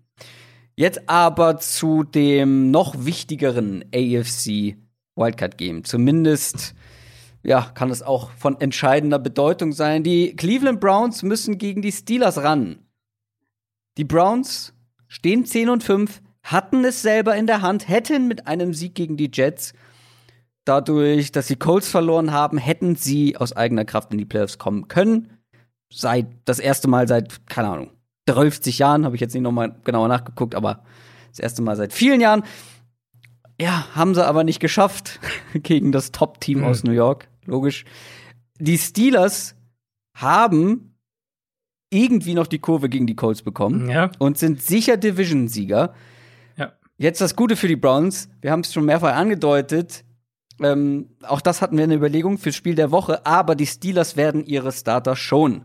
Big mhm. Ben zum Beispiel. Roethlisberger mhm. wird nicht spielen, dafür Mason Rudolph, damit der noch mal das Vergnügen mit Miles Garrett hat, ganz klar. ja, ist äh, sehr, sehr interessante ähm, Dynamik. Zumal ja Mike Tomlin das verkündet hat am Geburtstag von Miles Garrett. Ich weiß nicht, ob du das mitgekriegt hast. Also, ja, der gönnt ihm. Ähm, Vielleicht mag er Mason Rudolph nicht und ähm, das ist so, ein, ist so ein kleines Geburtstagsgeschenk für ja. Miles Garrett, damit er da noch mal aus sportlicher Sicht für klare Verhältnisse sorgen kann. Und mhm. ganz ehrlich, ähm, ich wäre jetzt nicht überrascht, wenn Miles Garrett hier doppelt motiviert in die Sache geht. Ja, das kann schon gut sein. Also nur um dass es nicht falsch rüberkommt, die Browns, äh, was du gerade gesagt hattest, die Browns haben immer noch ihr Schicksal selber in der Hand, ne? Also ihr, ihr Playoff-Ticket. Sie haben es halt ja. nur verkackt, das vorzeitig ja. sicher ja. zu machen, genau. genau. Also wenn sie gewinnen, ähm, im AFC-Playoff-Bild sozusagen, ist ja fast so wie in der NFC. Jeder ist mit einem Sieg sicher drin, außer eben die Colts. Die Colts müssen hoffen, dass einer von denen. Eines von den anderen 10 und 5 äh, Teams, also Cleveland, Baltimore, Miami oder Tennessee eben verliert. Wenn Aber sie Browns, selber gewinnen. Aber genau, und sie müssen selber gewinnen, ja. klar. Aber die Browns äh, sind immer noch mit einem Sieg sicher endlich mal wieder in den Playoffs. Ja. Ich würde es befürworten. Die Browns allerdings es war ja auch, kam ja auch nicht von ungefähr, dass die gegen die Jets nicht so gut aussahen. Da waren sie sehr dünn ja. besetzt, ne? Quasi ja. keine Wide Receiver gehabt. Richtig. Ähm, die waren alle auf der Covid-19-Liste. Jetzt noch wieder drei neue Spieler auf der Covid-Liste. Ähm, die brauchen natürlich irgendwie schon ein bisschen Qualität. Und gerade mhm. jetzt gegen die Steelers. Letztes Mal ging schon nicht viel für die eigene Offense. Da kann man jede helfende Hand gebrauchen, egal ob Starter oder Nicht-Starter auf der, auf der Steelers-Seite. Was gibt's da an News? Wer kann spielen, wer nicht? Hast du da einen Überblick? Also bei den Wide Receivers sieht es eigentlich relativ gut aus. Soweit ich das gesehen habe, waren das alles Close Contacts. Das war ja diese absurde Geschichte, dass die irgendwie, äh, dass da irgendwie ein Close Contact war und die saßen alle zusammen halt im Whirlpool, die Wide Receiver tatsächlich. Na super. Ähm, deswegen mussten die dann halt alle raus. Aber die, da sollten sie zumindest die meisten zurückkriegen. Jetzt aktuell noch wurden Harrison Bryant, mhm. der Thailand und Andrew Sandejo, der Safety, auf die Covid-19-Liste gesetzt am Dienstag. Das muss man natürlich beobachten. Plus natürlich auch, ob da jetzt noch weitere dazukommen. Ja. Ähm, das könnte ja noch ein größeres Thema werden, auch wenn die Browns jetzt schon seit, seit einigen Tagen, soweit ich weiß, ähm, nur remote zusammenarbeiten. Ja, also das Tape gegen die Jets kannst du verbrennen. Das ist halt, das ist völlig ohne Wert, eben keinen Wide Receiver zu haben. Das heißt, sie waren im Passspiel natürlich limitiert, aber eben auch im Run-Game und die Jets, da gab es dann diese Diskussion hier, warum haben denn die Browns den Ball so viel geworfen gegen die Jets, wenn sie keine Receiver haben? Naja, die Jets haben es halt dementsprechend auch aggressiv gespielt. Die mhm. haben super viel über Run-Blitzer gemacht, auch mit den Cornerbacks haben die auch als Run-Blitzer gebracht. Und das hat die Browns halt krass aus der Spur geworfen, weil dann ihr ihr normales Under-Center-Run-Game hat nicht funktioniert, dem dann eben dadurch, dass die Jets das so aggressiv spielen konnten. Zumal Cleveland ja auch, es waren ja nicht nur Receiver, die ihnen gefehlt haben, sondern auch in der Offensive Line ähm, waren sie ja angeschlagen. Dann haben eben dementsprechend die Rollouts auch nicht funktioniert, weil die Jets eben auch von außen Defensive Backs noch als, als Run-Blitzer ähm, gebracht haben. Und Cleveland musste quasi mehr ins Dropback-Passing-Game gehen, was dann natürlich wieder schwierig ist. Also sie hatten da zwar die Matchups dann, also die Jets haben ihnen die 1 gegen 1 Matchups gegeben, aber die Browns hatten halt keinen der, oder wenige Spieler, die das dann gewinnen konnten. Deswegen lief das halt auch alles über die Titans und, und Running Backs. Ähm, Mayfield dann sah dementsprechend auch nicht gut aus, klar. Das wird jetzt deutlich anders aussehen. Zumal, ich meine, du hast Big Ben angesprochen. Ähm, Mike Tomlin hat es zumindest mal so in den Raum gestellt, dass da noch zwei, drei andere aussetzen könnten. Ich vermute, dass er da vielleicht an den TJ Watt denkt oder an Hayward ähm, oder Pouncey in der Offensive Line noch. Mhm. Aber sicher wären in der Defensive Front ein, zwei Kandidaten so die, die ersten nach Big Ben. Ähm, wenn sie da noch welche rausnehmen, plus die Browns ihre Offensive Linemen jetzt alle wieder zurück haben, dann sollte Cleveland das an der Line of Scrimmage ganz, ganz anders gestalten können. Und ich vermute, dass sie es dann auch offensiv gewinnen können sollten. Ähm, in diesem ersten Matchup, was du angesprochen hast, die Browns waren da ja auch so gehandicapt, weil die Steelers Front halt unfassbar stark gespielt hat. Also mhm. da, das war ja wirklich ein Wahnsinn, wie gut die da waren. Aber da haben zum einen auch noch ein Bud Dupree hat da noch gespielt, Devin Bush war da noch ähm, äh, mit dabei und Stimmt, natürlich ja. Leute wie, wie Watt und Hayward, die wir relativ sicher nicht das komplette Spiel sehen werden diese Woche. Ähm, ja, DJ ja, Watt soll sich mal nicht den, den Sack-Titel dann noch äh, nehmen lassen, weil das war ja mein ja, Tipp. Gut, ja, ja ähm, ja, und dann sollte das wieder mehr diese Browns Offense werden, die wir die letzten Wochen eigentlich gesehen haben, wo sie den Ball einigermaßen laufen können, was ja auch andere Offenses gegen Pittsburgh in letzter Zeit ähm, geschafft haben, unter anderem die Bengals. Und dann sollte das offensiv eine, eine andere Geschichte sein. Ja, und defensiv bin ich sehr gespannt, weil gibt ja auch viel äh, Big Ben-Kritik. Mein Gefühl sagt mir eher, dass das ein strukturelles Problem ist in dieser Offense. Ähm, da haben wir jetzt schon mehrfach ja drüber gesprochen, was die Probleme des Steelers Offense sind. Natürlich wird mhm. da Big Ben auch eine Rolle spielen, aber jetzt bin ich sehr gespannt, wie das dann mit Mason Rudolph aussieht. Ja. Mein Gefühl sagt mir, das könnte aus Steelers Sicht relativ unschön werden tatsächlich. Mhm. Ja, die die Theorie habe ich auch so ein bisschen. Ähm, beginnend damit eben, was wir immer wieder mal gesagt haben, dass Big Ben den Ball eben super schnell los wird, was wir mit Rudolph so wahrscheinlich nicht erwarten können. Das wird die Schwachstellen, die die Steelers in der Line haben, deutlich mehr, ähm, deutlich mehr nochmal betonen gegen einen Browns Pass Rush, der immer noch gefährlich sein kann. Ähm, Pittsburgh fand ich, ich fand es echt krass, dieses, dieses Spiel gegen die Colts. Die erste Hälfte war ja, ey, das, was wir ja. Ja, das war so witzig, weil nach der ersten Hälfte wurden die Steelers begraben. Auf Twitter ja. zum Beispiel. Die wurden ja. abgeschrieben. Die, die Saison war vorbei. Und dann kommen die in der zweiten Halbzeit und drehen dieses komplette Spiel. Ja, vor allem wir, als sie es halt gedreht haben. Das war jetzt so, also die erste Halbzeit war ja eben das, was wir von der Steelers Offense seit Wochen sehen. Hier, Ball schnell raus, irgendwie First Down, Ball in die Underneath Coverage geworfen, schnell raus, schnell raus, drei Pässe, Punt. In der zweiten ja, Halbzeit und dazwischen noch acht Drops. Ja, gut, Drops eh immer klar und können den Ball halt nicht laufen. Also das, was ja. wir halt seit Wochen von dieser Offense sehen. Und dann kommen sie halt echt in der zweiten Hälfte raus und gefühlt machen so das Playbook auf und sehen, ach ja, wir haben ja auch hier eine Seite mit ein paar vertikalen Konzepten drin. Und auf einmal attackieren sie tief. Und es hat funktioniert, es hat super funktioniert. Ähm, das in Kombination mit der eigenen Defensive Line war ja letztlich auch der Grund, warum mhm. sie das dann so drehen konnten. Ähm, ja, wird dann ein Thema, wenn wir die Playoff-Spiele in der ja, Preview haben ja. werden. Für dieses Spiel glaube ich, dass sie, ähm, dass die Browns über den Pass Rush stehen ziemliche Probleme bereiten werden, weil ich eben denke, dass ähm, dass Cleveland viel sieben in Coverage droppen wird, also relativ wenig blitzen wird, um eben Rudolph die einfachen Pässe nicht zu geben, um auch eben zu verhindern, dass, dass Pittsburgh seine Matchups da gewinnt, weil von den individuellen Matchups her Receiver gegen Browns Coverage gibt's da ja schon Mö Möglichkeiten für Pittsburgh. Und wenn Rudolph eben dann, wovon ich ausgehe, den Ball signifikant länger hält als Big Ben, dann werden diese Browns, ähm, gerade die beiden Edge Rusher, die werden da halt, glaube ich, mehrfach durchkommen. Das ist ganz lustig. Ähm, ich habe gerade gesehen, unter meinem Royal Fumble Video zu den Headcoach-Kandidaten hat äh, ein Steelers-Fan geschrieben, äh, dass er doch möchte, dass Randy Fichtner irgendwo einen Headcoaching-Job bekommt. Addition durch Subtraktion, dann, damit Richtig. die Steelers Offense besser wird, weil Randy Fichtner nicht mehr da ist. Äh, ja, das wird, äh, das wird auch noch eine spannende Offseason-Geschichte werden. Absolut, absolut. Vorher steht aber für die Steelers ähm, ja, das Playoff-Rennen auf dem Programm. Aber das Spiel ist eine komplette Wundertüte, gerade weil wir nicht genau wissen, wer wie lange bei den Steelers spielen wird. Trotzdem genau. Must-Win für die Browns, um in die Playoffs zu kommen. Mhm. Wie gesagt, die Chancen stehen besser, wenn die Steelers eben nicht alle mit. Ja. Und also für, für Pittsburgh eben, nur um das noch gesagt zu haben, weil wir es mit den Bills jetzt gerade hatten, Pittsburgh ja. muss sozusagen ein besseres Ergebnis erzielen als Buffalo. Dann würden sie die Bills noch überholen und würden sich den Nummer 2 Seed holen.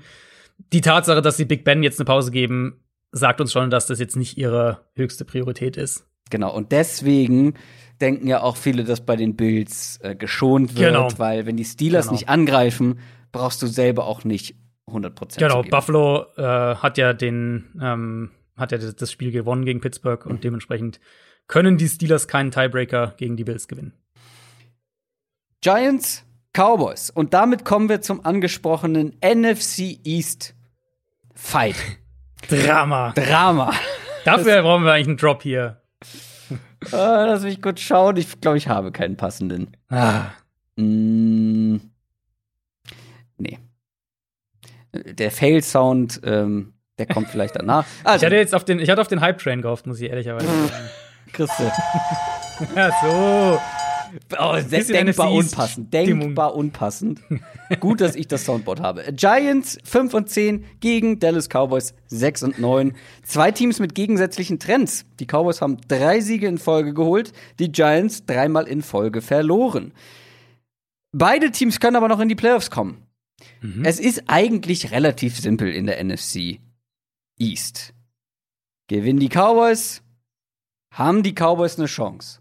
Gewinnen die Giants, haben die Giants eine Chance. Der Verlierer ist raus. Und beide Fanlager müssen nach ihrem Spiel gucken, was die Eagles gegen Washington machen. Weil wenn Washington gewinnt, ist Washington safe mit dabei. Die Eagles können nur noch so das, das ja, die lachenden Vierten sein, das Zünglein an der Waage. Ja, Ähm, Spielverderber. die Spielverderber. Deswegen ist erstmal wichtig für die Giants und die Cowboys ihr eigenes Spiel zu gewinnen. Die Cowboys Offense funktioniert mit Andy Dalton seit ein paar Wochen echt ganz gut. Trifft jetzt auf eine insgesamt verbesserte Giants Defense.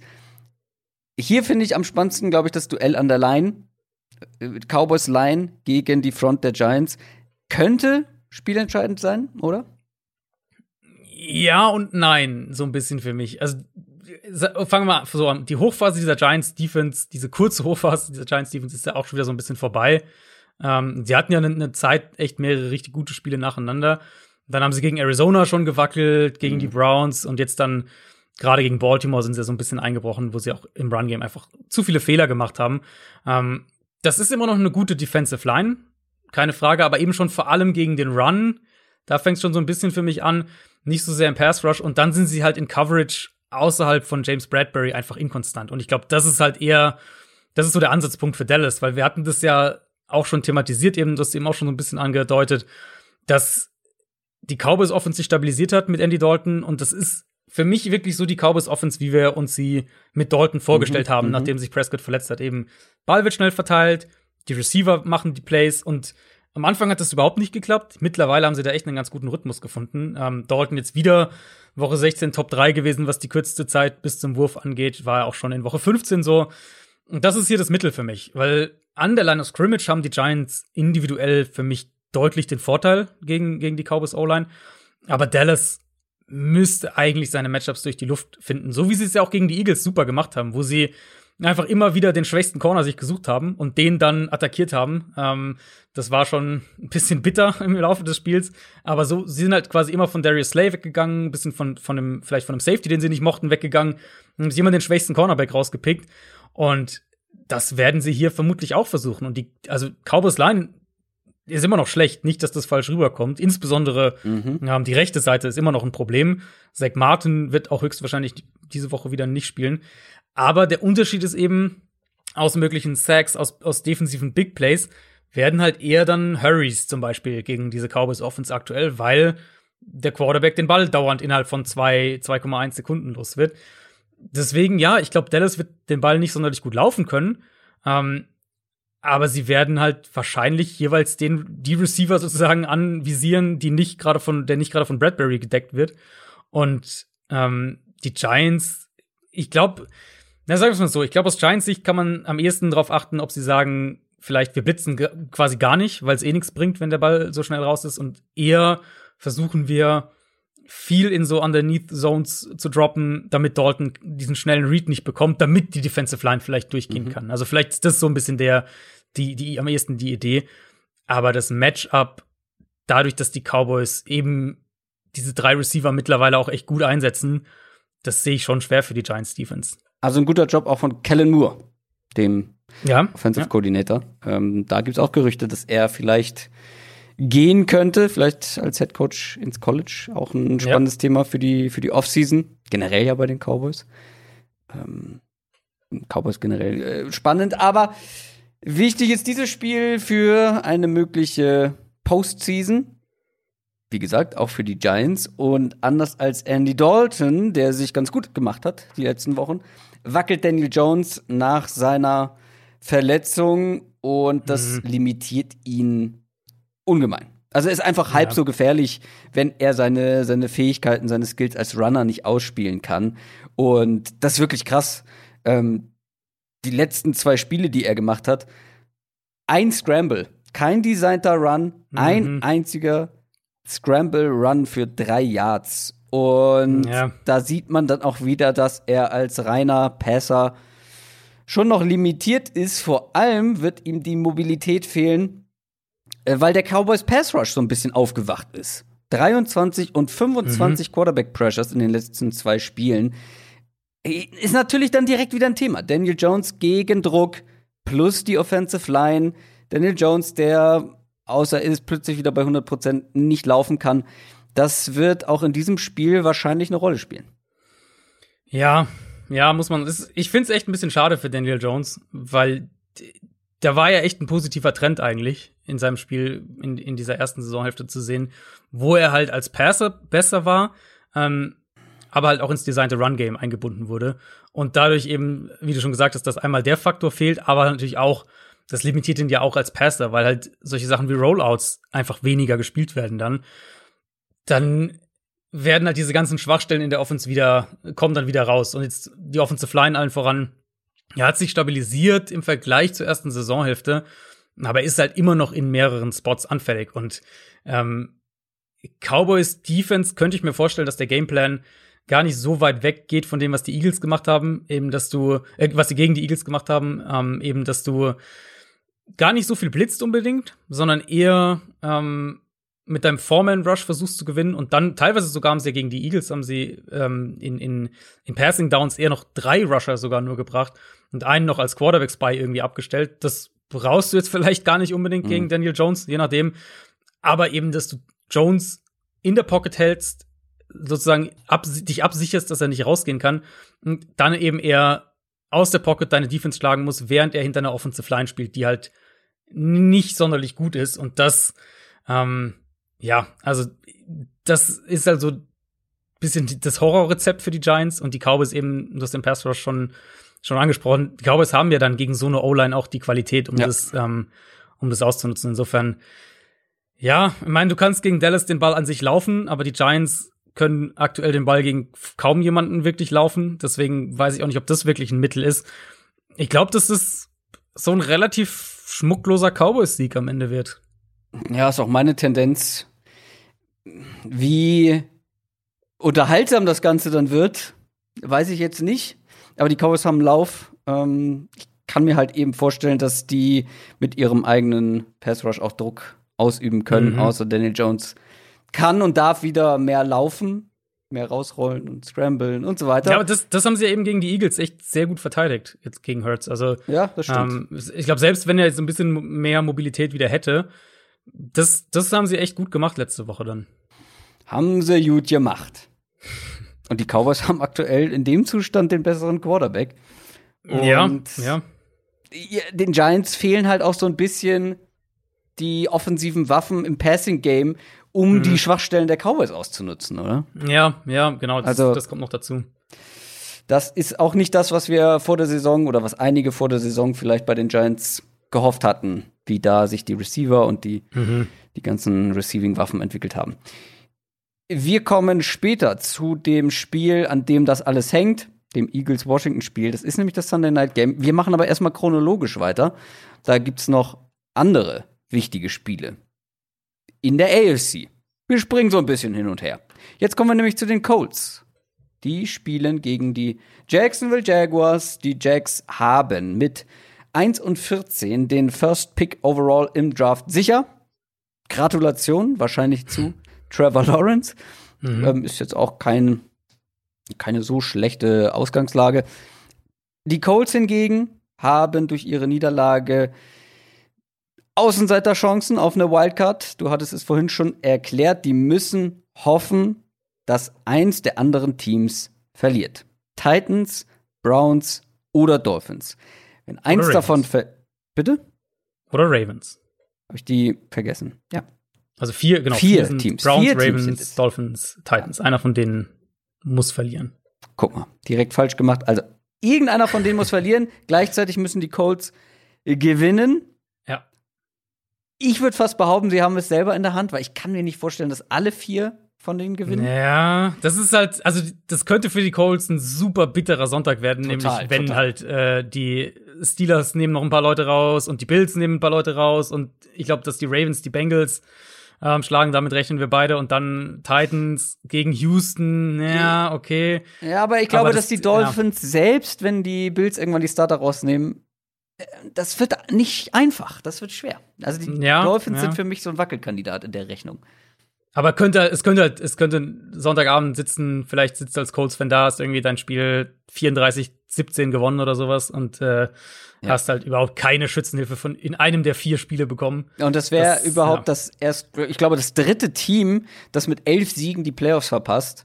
Äh, und das in einem Jahr, wo es mehr Playoff-Plätze gibt Ja. als vorher. Also Ja. es wäre unfassbar. Und dann, bitter. dann darfst du im Sunday Night Game zuschauen, wer mit äh, sechs oder sieben Siegen aus der NFC East äh, Playoffs spielt.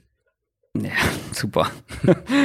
ja, das ja, das wäre ein unschöner Abend. Aber wie gesagt, erstmal geht es darum, dieses Spiel Ja. zu gewinnen, aus Colts Sicht. Das Gute, man spielt gegen das aktuell schlechteste Team der Liga. Mhm. Da sollte eigentlich nicht viel schief gehen. Also, wenn sie das nicht gewinnen, dann haben sie es ehrlich gesagt auch nicht verdient, in den Playoffs zu sein. Ja, ja. Gibt irgendwas, mit dem die Jaguars die Colts überraschen könnten? Boah, also, ich meine, ich bin ja bei allem, was irgendwie so mit Tanking zusammenhängt und sowas, eigentlich immer eher sehr, sehr mahnend unterwegs. Aber die Entscheidung, jetzt wieder Mike Glennon starten zu lassen, das würde ich gern mal irgendwie mit, in, in, einer wahr- wahren, in einem wahren Moment von Doug Marone erklärt bekommen. Weil das war jetzt auch gegen die Bears nix, ehrlich gesagt. Ich Die glaube, Frage ist- Minshew, ja, Die Frage ist, wofür tankt Doug Marone? Ich habe keine Ahnung. Für seinen wofür- Nachfolger, oder? Wofür, wofür tankst du auch jetzt noch? Äh, also, ich meine, jetzt hast du ja den Pick sicher. Ähm, was soll ja. das irgendwie? Weil, Ja. also, dass, dass Glennon die bessere Option ist als Minshew, das ka- kann mir eigentlich keiner erklären. Ich bin nicht im Training dabei, aber das, was sie im Spiel zeigen, kann mir das wirklich keiner erklären. Ähm, gegen die Bears war es jetzt so, haben sie am Anfang ja ganz gut mitgehalten, dann sind sie eingebrochen. Was man sagen muss, ist, dass die Offensive Line gegen Chicago eigentlich ganz gut gehalten hat. Falls sie das auch gegen die Colts schaffen, dann könnte ich mir vorstellen, dass sie auch mit Glennon diese Colts Secondary angreifen können, gerade auch vertikal, ähm, was ja Pittsburgh dann in, in der zweiten Hälfte auch geschafft hat.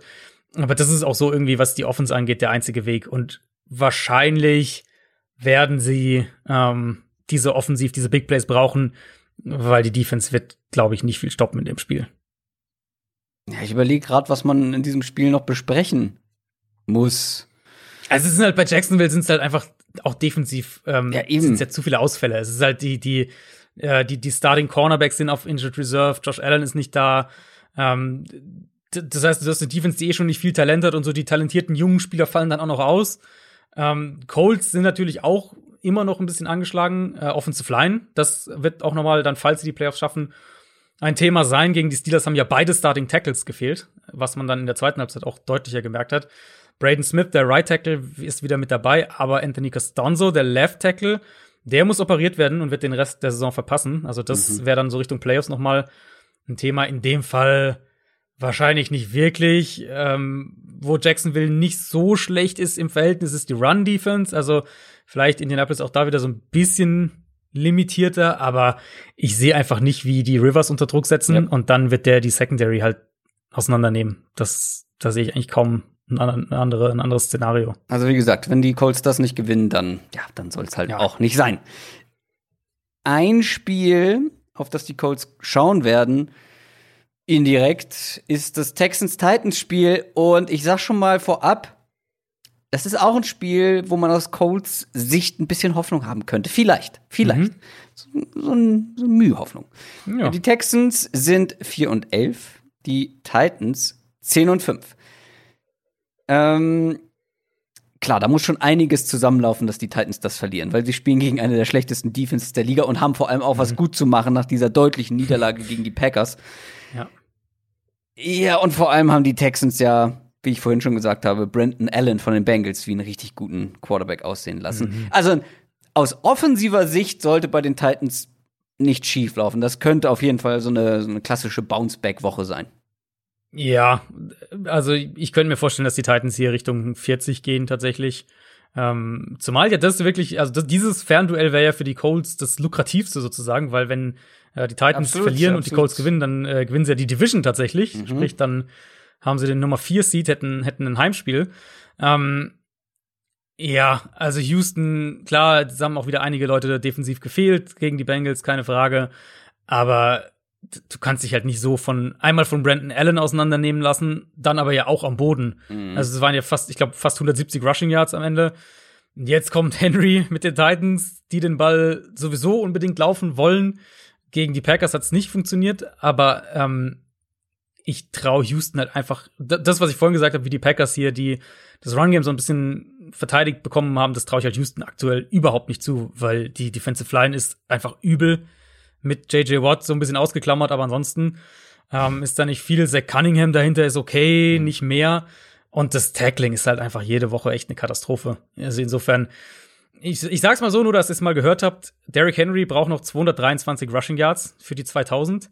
ähm, mich würde es nicht überraschen, wenn er das hier schafft, zumal Henry ja tatsächlich in den letzten beiden Spielen gegen Houston jeweils 200 Rushing Yards geknackt hat. Oh, wow. ähm, ja. Würde mich nicht schocken, wenn das hier auch wieder passiert. Und auch um, um das nicht komplett unter den Tisch fallen zu lassen, wenn das aus irgendeinem Grund nicht funktionieren sollte. Tannehill ist ein super Quarterback dieses Jahr und AJ Brown und Corey Davis gegen dieses Secondary. Also ich sehe da nicht ein Matchup, abgesehen vielleicht von JJ Watt, der irgendwie ein Monsterspiel hat, sehe ich da nicht ein Matchup, was irgendwie für Houston spricht auf der Seite des Balls. Ja, ja doch, für Houston spricht.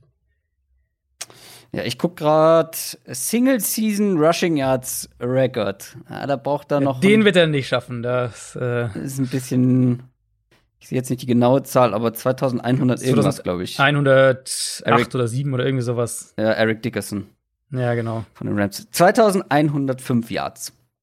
Das ist schwierig. Okay. Das, das wäre dann schon extrem, aber die 223, um auf 2000 zu kommen, die würden mich jetzt nicht schocken, sagen wir es mal so. Und grundsätzlich hättest du gedacht, dass überhaupt in dieser in diesem Status, in dem sich die NFL befindet, wo das Passspiel jetzt die letzten Jahre immer mehr wurde, immer mehr wurde, dass da wirklich ein Running Back noch mal in die Nähe von 2000 Yards kommt. Also ja gut, wenn wenn dann wenn dann natürlich einer äh, in in dieser Offense, der halt irgendwie 350 Runs oder sowas kriegt. Wenn, wenn, dann nur so, ja. Aber die große Frage in diesem Spiel ist dann natürlich, was können die Texans offensiv machen? Die Texans mhm. Offense kann unangenehm sein. Ich meine, die waren auch nicht das Problem letzte Woche gegen die Bengals. Ähm, da haben ja wirklich einige Spieler auch ordentliche Zahlen letztendlich sogar aufgelegt. Also David Johnson hatte, glaube ich, sein bestes Saisonspiel. Ja. Brandon Cook ja. sah äh, super aus.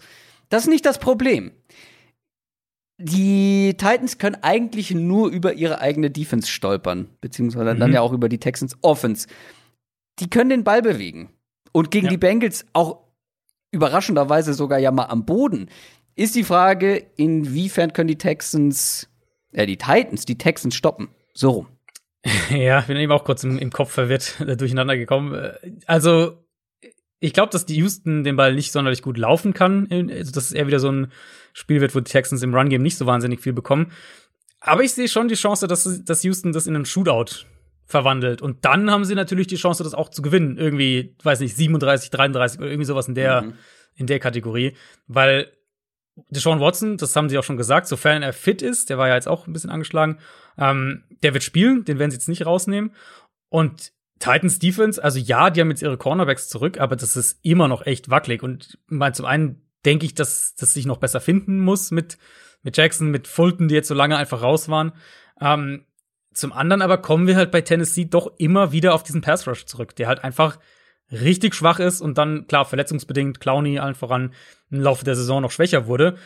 Das wird dann auch für die Playoffs ein Thema sein, sofern mhm. sie es mhm. reinschaffen. Und das könnte hier auch ein Thema werden, weil wenn sie eben nicht zu Watson kommen und mein Texans O-Line so ein bisschen Licht und Schatten dieses Jahr, aber wenn, wenn sie das an der Line of Scrimmage in, in Pass Protection gewinnen, ähm, dann glaube ich, dass, dass Houston da auch gut Richtung 30 Punkte gehen kann, weil die, also Watson ist halt so gut und ähm, wenn er zumindest ein paar seiner Waffen mit dabei hat, dann ja, dann könnte das schon ein Shootout werden. Ja, habe ich mir auch notiert. Es könnten viele Punkte fallen, könnten ein unterhaltsames Spiel werden. Und Ja. gerade dann eben auch, weil wenn es eben ein Shootout wird, dann kann es auch mal eine Überraschung geben. Und Genau, die genau. Titans können hier stolpern. So ist es nicht. Das sollten die vor allem nicht so als sichere Nummer irgendwie betrachten. Das kann nach hinten losgehen. Ich Ja, brauche aber, äh, ich brauche aber einen Titans äh, Division Sieg übrigens für eine für eine Wette, ähm, die ich vor der Saison abgeschlossen habe. Seahawks Division Sieg, Bills Division Sieg und dann noch die Titans. Mhm.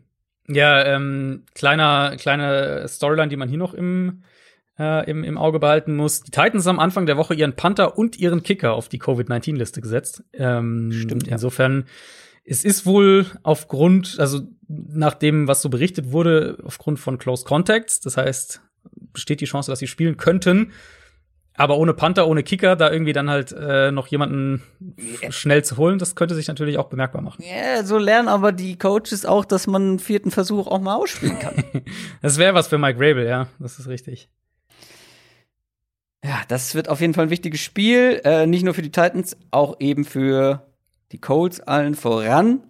Kommen wir zum letzten Spiel der Regular Season.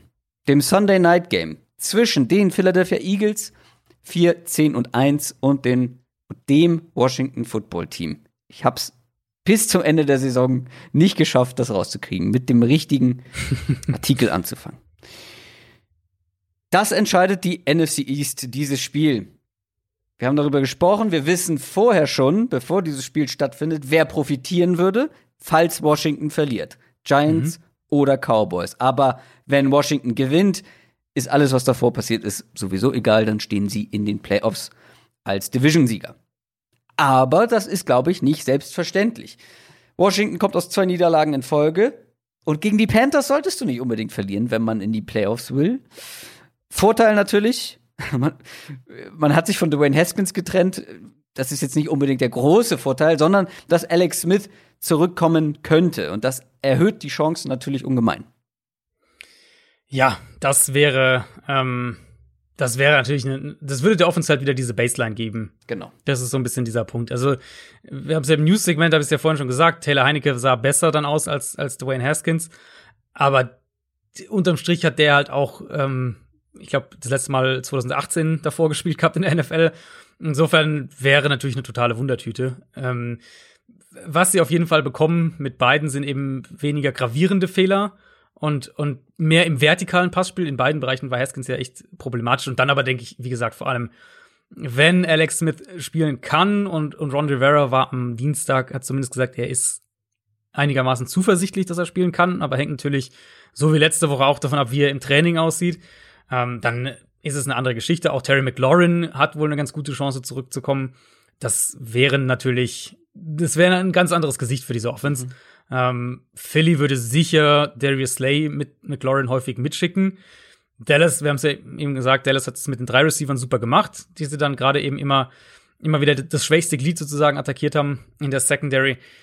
Die Vielfalt an Optionen hat Washington nicht, aber alleine McLaurin hier und da mal dann gegen Zone Coverage von Slay wegzuziehen oder in den Slot zu ziehen, gibt ihnen schon da ein richtig gutes Matchup gegen jeden anderen Eagles Corner. Und dann halt der andere Ansatz, der Washington natürlich in die Karten spielt, ist, ähm, ist die Underneath Coverage. Und da sind die Eagles immer noch echt anfällig. Linebacker, Slot Corner, Safety ist jetzt ohne Rodney McLeod auch ein größeres Thema. Also die ganze Mitte des Feldes. Und das ist ja, äh, das ist ja quasi Washingtons Kernkompetenz gegen Carolina auch wieder zwölf Targets einfach für Logan Thomas, acht für JD McKissick und nochmal vier für Gibson, ähm, plus sechs für Steven Sims, noch den Slot Receiver. Also da findet die Offense einfach, einfach statt. Und ich habe Ja, noch mal, mehr mit Alex Smith. Genau, mit Alex Smith eigentlich noch mehr sogar. Äh, ich habe es mal nachgeschaut, weil ich das unter der Woche irgendwo aufgeschnappt hatte und, und mir das nicht vorstellen könnte. Aber es stimmt tatsächlich. Logan Thomas hat die drittmeisten Targets aller Titans in dieser Saison. Was What? natürlich ein völliger Wahnsinn ist. Das ist aber ein Ähm, typisches Alex Smith-Phänomen, ne? Also das, vorher waren schon Ja. Tight Ends. Also er liebt Tight Ends. Ja, ja, und, und es ist ja auch so, wie die ganze Offense eben dann viel, die Offense war halt limitiert in ihren Möglichkeiten außerhalb von, von Terry McLaurin und dann haben sie halt ganz viel darüber gemacht. Aber ich meine, Logan Thomas ist halt ein Ex-Quarterback, der auf Thailand umgeschult hat in seiner NFL-Karriere schon und nie mehr als 27 Targets in einer Saison hatte und steht jetzt bei 101.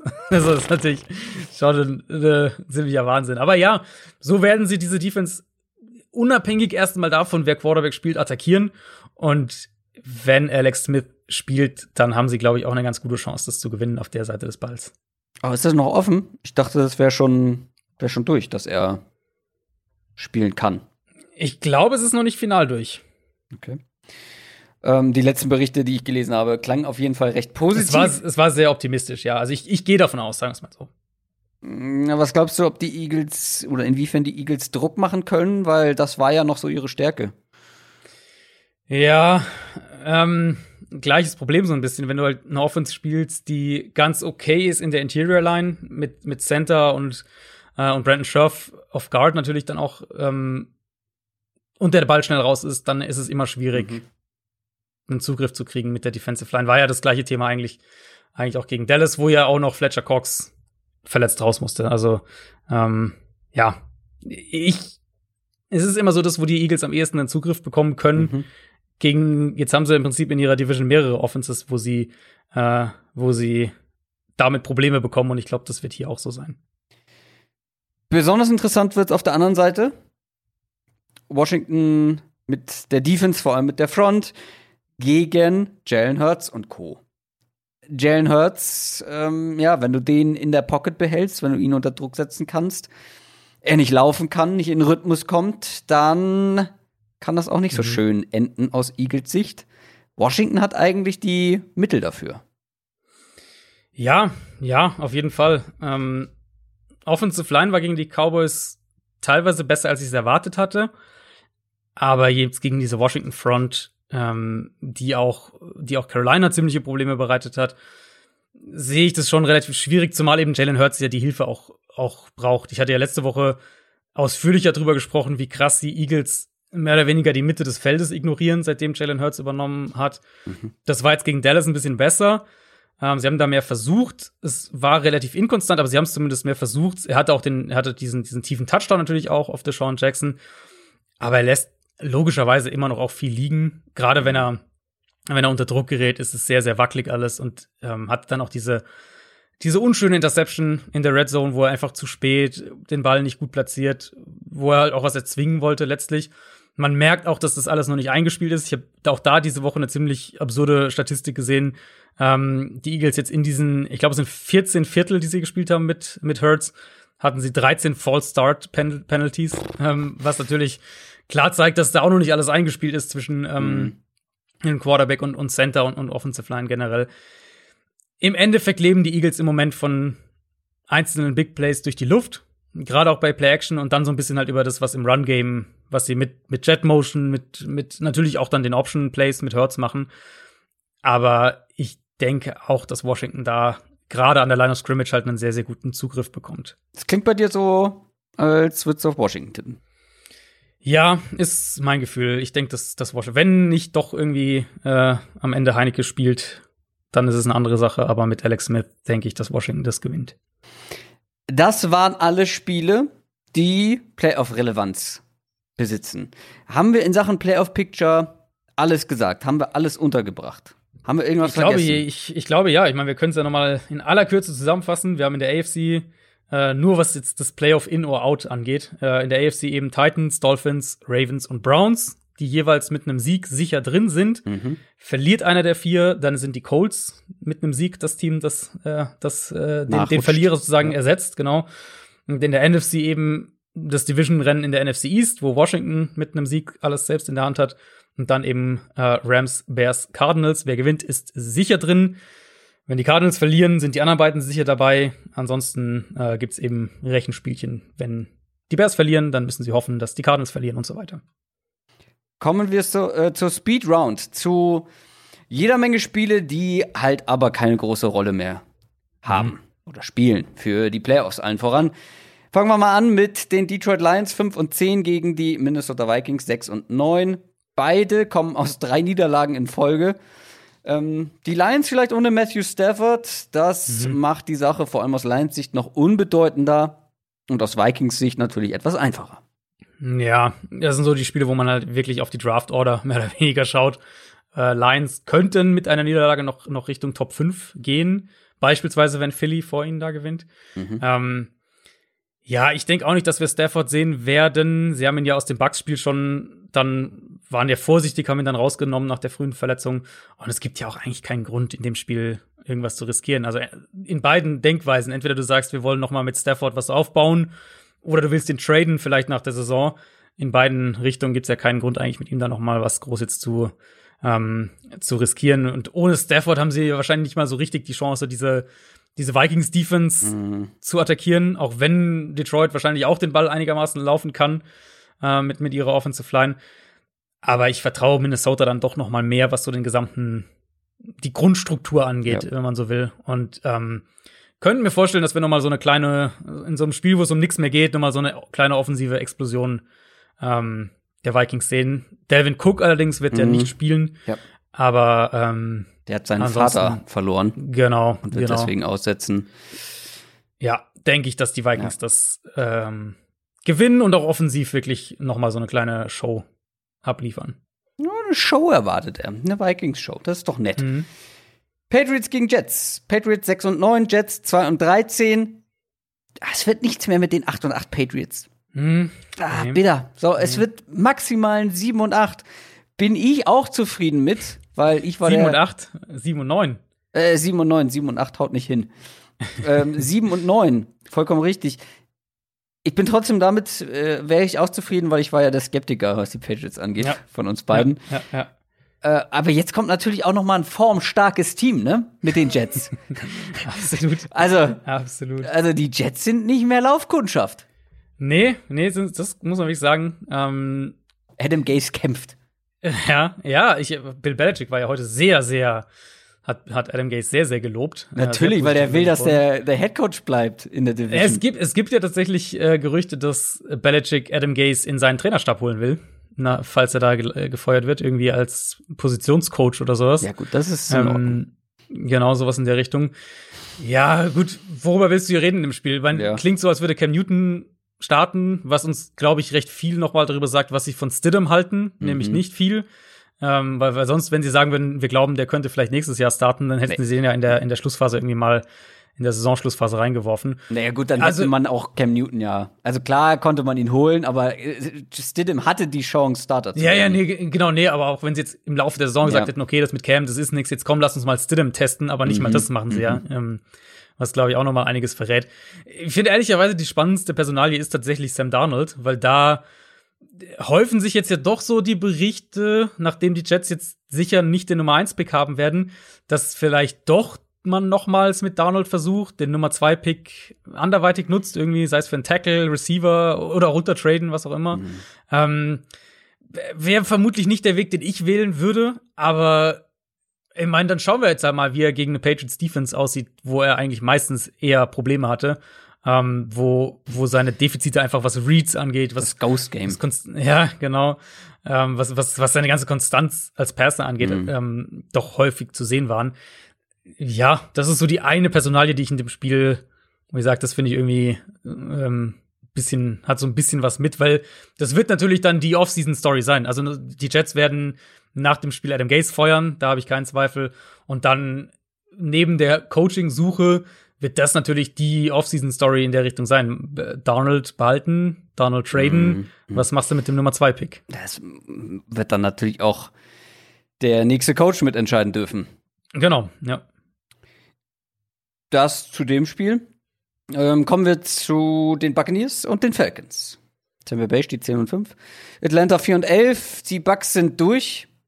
Ähm, die sind in den Playoffs, könnten aber, glaube ich, ja noch eine Position verlieren, oder? Wenn sie ja, wenn es ganz blöd läuft. Ähm, also sie müssten natürlich verlieren, die Rams müssten gewinnen und dann müsste, glaube ich, noch eine Sache passieren. Die Rams haben äh, aber den direkten. Nee, stimmt, ja, den, genau, gewonnen. die Rams haben den, haben den Tiebreaker, ja. genau. Nee, also sie müssten verlieren und äh, die Rams müssten gewinnen, dann würden sie noch eins runterrutschen.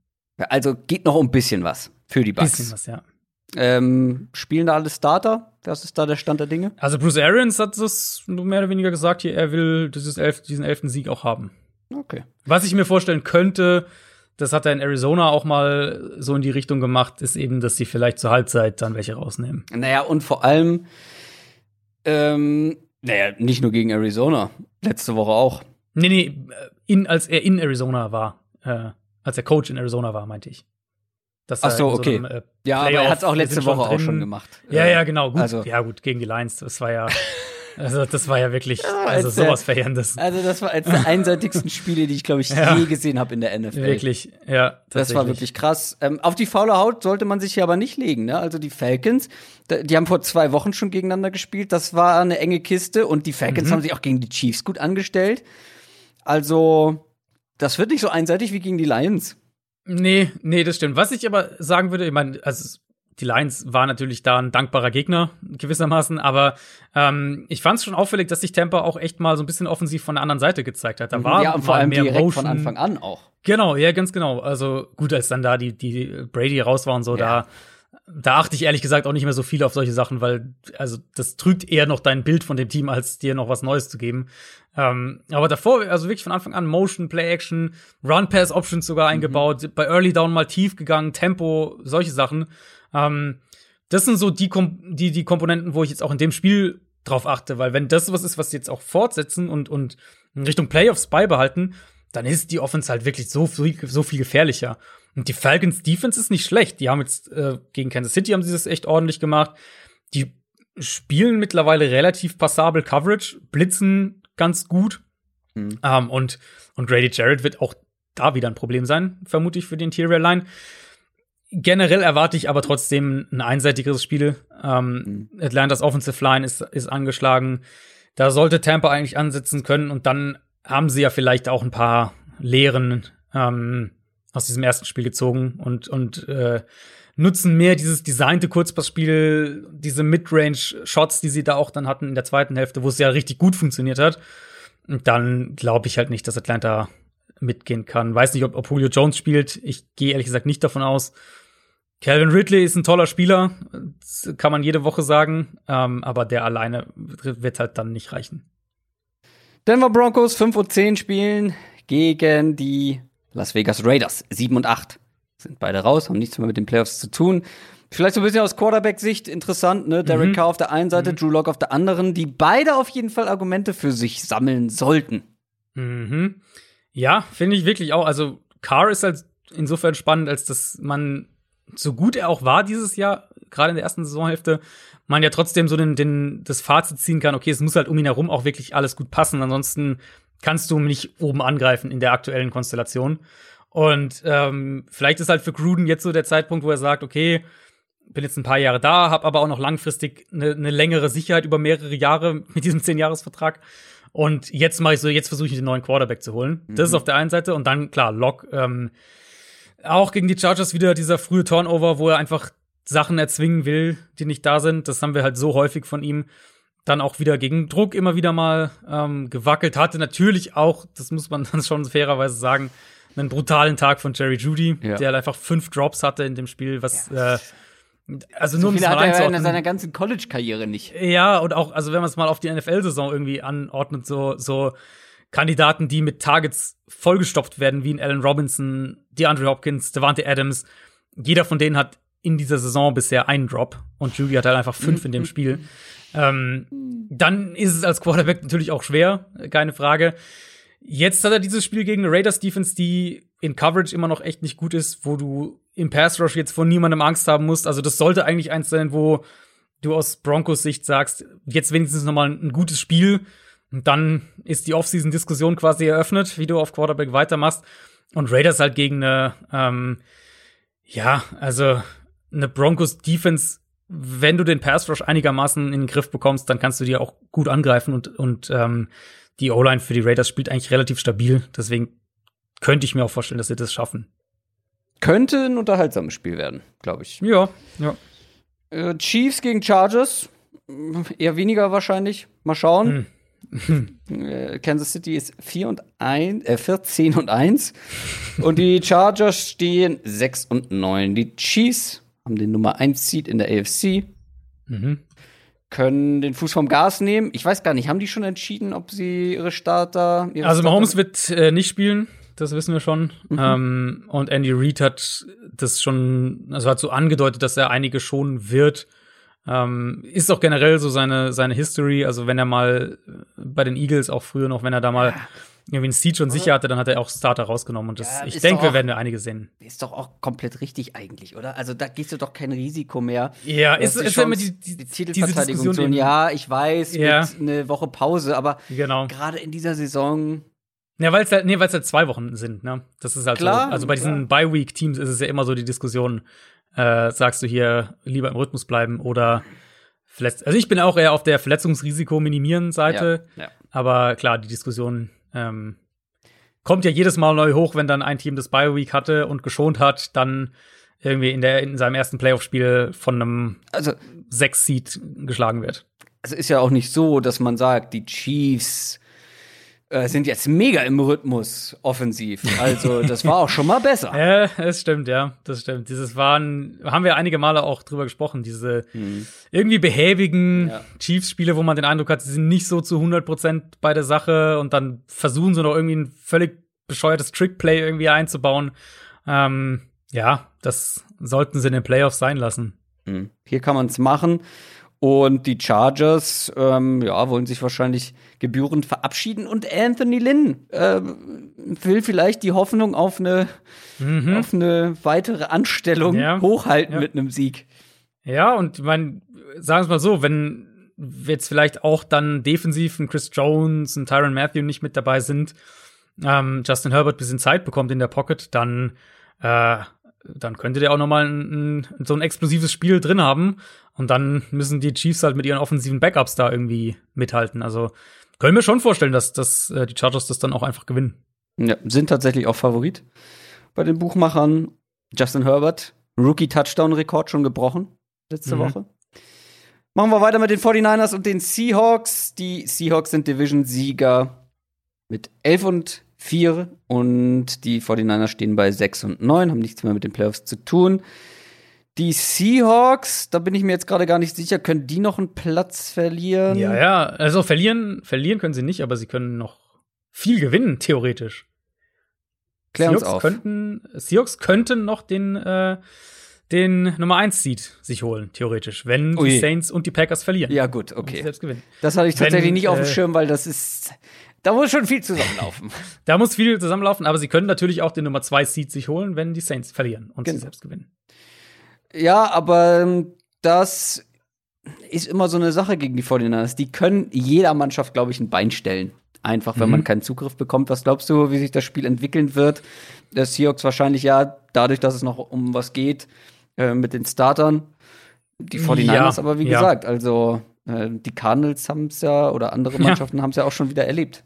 Ja, das ist halt schon echt beeindruckend. Ich habe diese Woche die, die Stat gesehen, dass Kyle Shanahan jetzt seit 2018 seinen Quarterback nur für knapp über die Hälfte der Regular Season Spiele hatte. Ähm, der war ja auch nur eine komplette Saison mit Jimmy Garoppolo und da hätten sie fast den Super Bowl gewonnen.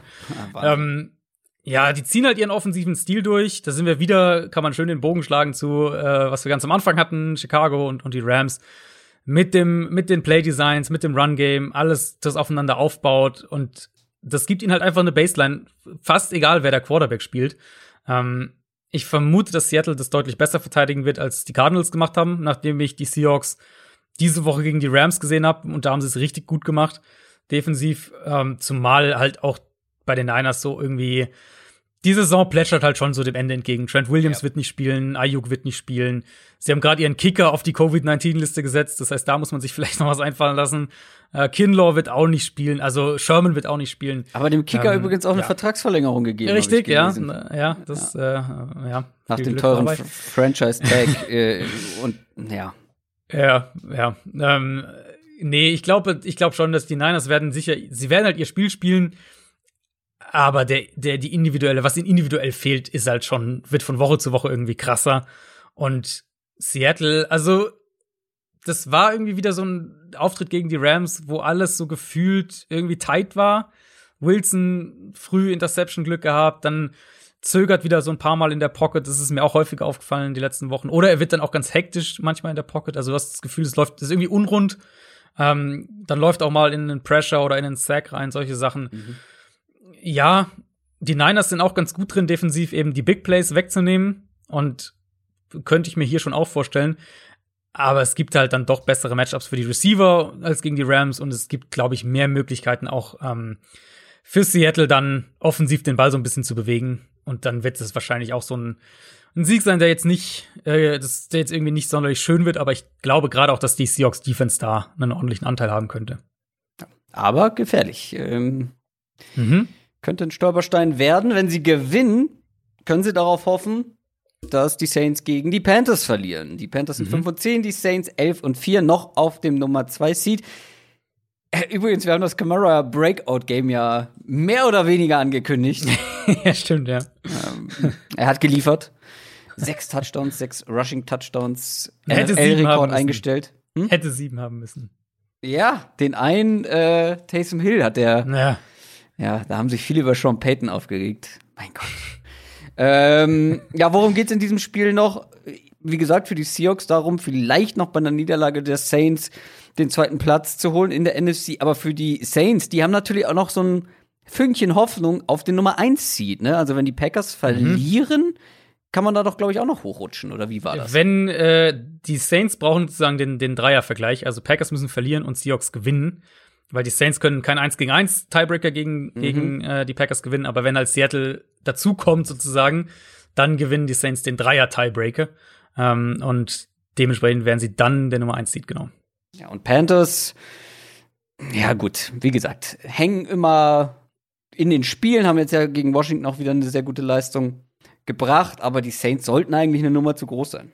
Ja, also ich, also ich finde halt gerade Bridgewater, da geht's schon so ein bisschen bergab. Das war jetzt auch wieder gegen Washington nix. Mhm. Ähm, meine, am Ende hatten sie 20 Punkte in einem Spiel, in dem Washington äh, offensiv drei Turnover produziert hat, plus zwei Turnover und Downs hatte, also fünf Turnover gewissermaßen hatte. Ähm, also jede Menge Scoring-Gelegenheiten, kurzes Feld auch für die Panthers, aber Bridgewater halt echt viele Sacks kassiert, die man zumindest mal teilweise ihm anrechnen muss und hatte selbst auch ein paar echt schlechte Pässe. Ja, und wir haben es halt einfach immer wieder gesehen, wenn, wenn die, wenn der Gegner ähm, Bridgewater unter Druck setzen kann, dann, dann fällt es halt echt schnell auseinander. Das erwarte ich hier eigentlich auch. Davon ausgehend natürlich, dass die Saints auch ihre Starter spielen lassen. Ähm, dass New Orleans dann wirklich Druck machen kann. Saints Offense bin ich sehr auf das Passspiel Richtung Playoffs gespannt. Da werden wir uns dann auch noch sicher genauer mit befassen. Aber in dem Spiel vermute ich, dass sie auch den Ball gut laufen können. Also nicht so gut wie, gegen Minnesota. Das werden sie vielleicht in den nächsten zehn Jahren nicht mehr schaffen. Ähm, aber halt doch gut genug, dass Breeze äh, den Rest mit dem Kurzpassspiel und, und, und mit der eigenen Defense dann regeln kann. Ja, wir sind gespannt. Das waren alle Spiele aus Woche Nummer 17. Und wir haben beschlossen, dass wir unseren Tipp der Woche, unser All-or-Nothing-Spiel, was wir zusammen mit Dominik von Football R machen, auch noch mit in die Playoffs ziehen. Äh, was mir natürlich persönlich nicht ganz so gut gefällt. All or Nothing. Der Tipp der Woche. Denn ich führe wieder. Hm. Es steht, Moment, ich muss es nachschlagen, 8, 7 und 3. Ich habe 8 Siege, Dominik 7 und du stehst nach wie vor bei hm. Miekriegen 3. Du weißt schon, dass ich das System komplett äh, überarbeiten werde in, in der Offseason. Ja, natürlich wirst du das. ähm, ja, lässt dich nur nicht besser dastehen, wenn du mit dem aktuellen System nicht umgehen ah. kannst. Äh. Ich kann aber mit dem aktuellen System auch nicht umgehen, denn ich habe vergessen, mir ein Team rauszusuchen und muss so. deswegen euch jetzt den Vortritt lassen und währenddessen mal schauen, ja, dann, äh, wie dann, die Quoten äh, so sind. Schauen wir mal, was der, das Kröger-Brain noch rausspuckt. Äh, also ich fange mal mit Dominik an, der Gast zuerst. Dominik hat natürlich den die wunderbare Situation als Giants-Fan, dass sein ah, Team ja, ja, ja. die Chance auf die Playoffs hat und mit einem Sieg zumindest einen mhm. Schritt einmachen kann und Außenseiter ist gegen die Cowboys und er tippt dementsprechend auch auf die Giants, was also ich mir natürlich vorstellen kann, aber für mich Dallas da schon auch zurecht ähm, Favorit und ich kann für meinen Tipp einfach auch in der gleichen Stadt bleiben, weil ich nehme zum krönenden Abschluss der Regular Season Nein. einfach noch mal die New York Jets. Nein. Und sage, dass äh, oh, die New York Jets du willst, als Außenseiter. Du willst aber auch jetzt. Ich weiß gar nicht, ob du noch. Oh, warte mal, wie viele Wochen haben wir denn maximal noch? Wildcard, Divisional, vier Wochen. Du kannst gar nicht mehr gewinnen. Ja, dann äh, spiele ich ja mit House Money und sage, dein, dein ursprünglicher Tipp, die Jets verlieren in Woche 17 gegen die Patriots. Ja, stimmt. Der, der tritt tatsächlich ein. Und, oh nein. Äh, ja. oh. ja, ich finde es also, ich tatsächlich recht schwierig diese Woche. Das habe ich ganz vergessen. Es sind es sind, äh, es sind doch sehr viele klare Favoriten Ja, auf dem Papier auch und dementsprechend auch, ja.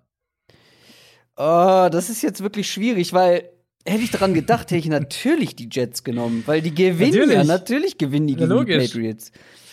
Oh, aber ich will nicht das gleiche nehmen wie du. Das, ähm, Also, ich weiß, wen ich nehme. Okay, okay. Ich nehme die Denver Broncos gegen die Raiders. Ja, das wäre auch mein, mein nächster Tipp gewesen. Ja, weil also die Raiders Defense, da vertraue ich nun wirklich überhaupt nicht. Ich kann mir schon vorstellen, Nee, dass die Raiders nee. Offense das Spiel entscheiden kann. Aber wenn Drew Lock mal wirklich einen richtig guten Tag erwischt ähm, und äh, Jerry Judy nicht alles fallen lässt, ich weiß nicht, wie Mhm. die Noah Fan verteidigen wollen im aktuellen Zustand.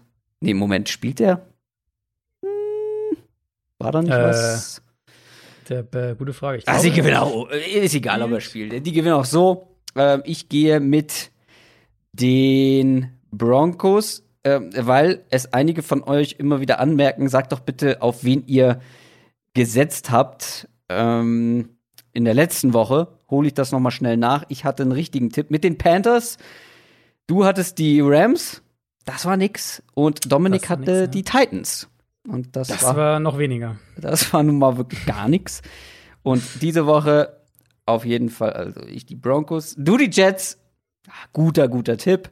So. Und äh, Dominik hat die Giants. Ja. Damit beenden wir nicht nur Hm. die Regular Season 2020, sondern das ganze Jahr 2020, Adrian. Richtig, richtig, ja. Äh, irgendwie war es ja natürlich ein turbulentes Jahr, aber Besonderes. Äh, besonderes Jahr, aber wir haben ja, irgendwie sind wir durchgekommen Doch, mit äh, irgendwie doch, doch einen relativ normalen NFL-Schedule, ja. Ja. Tatsächlich. Einem relativ normalen Ablauf. Ja. Ähm, ja, für mich mit zwei Fantasy-Ringen ein sehr, sehr gutes Jahr. Äh, Tippspiel übrigens ähm, wird nächste Woche dann aufgelöst. Das Downset Talk Tippspiel. Ich weiß gar nicht, ob da noch was. Ja, doch, das ist immer so eng da vorne an der Spitze. Da kann bestimmt noch was gehen. Schauen wir nächste Woche drauf. Wie gesagt, schaut euch gerne die neue Folge Royal Fumble an zu den möglichen Head Coach Kandidaten. Da habe ich eine Top 10 gemacht. Du und Jan habt über die College Playoffs gesprochen. College Update sollte schon da sein, wenn ihr diese Folge hört. Einfach mal selber Druck machen. Ich Damit ich gerade das- sagen, ja, das ist äh, die Kröger, das Kröger-Mittel, sich selbst einfach Druck machen. Ja, einfach hier öffentlich verkündigen, äh, verkünden und dann, Ja. dann muss ich liefern. Muss ich jetzt noch nach der Aufnahme dann machen. Naja, Hm. was soll's. Ich wünsche euch auf jeden Fall eine schöne Woche. Vielleicht sehen wir uns Guten am Rutsch. Donnerstag, äh, am Sonntag äh, bei YouTube in einem Livestream. Auf Ja. jeden Fall abonnieren und dann spätestens nächste Woche Donnerstag zu den Playoffs. Macht's gut, bis denn. Ciao. Ciao, ciao.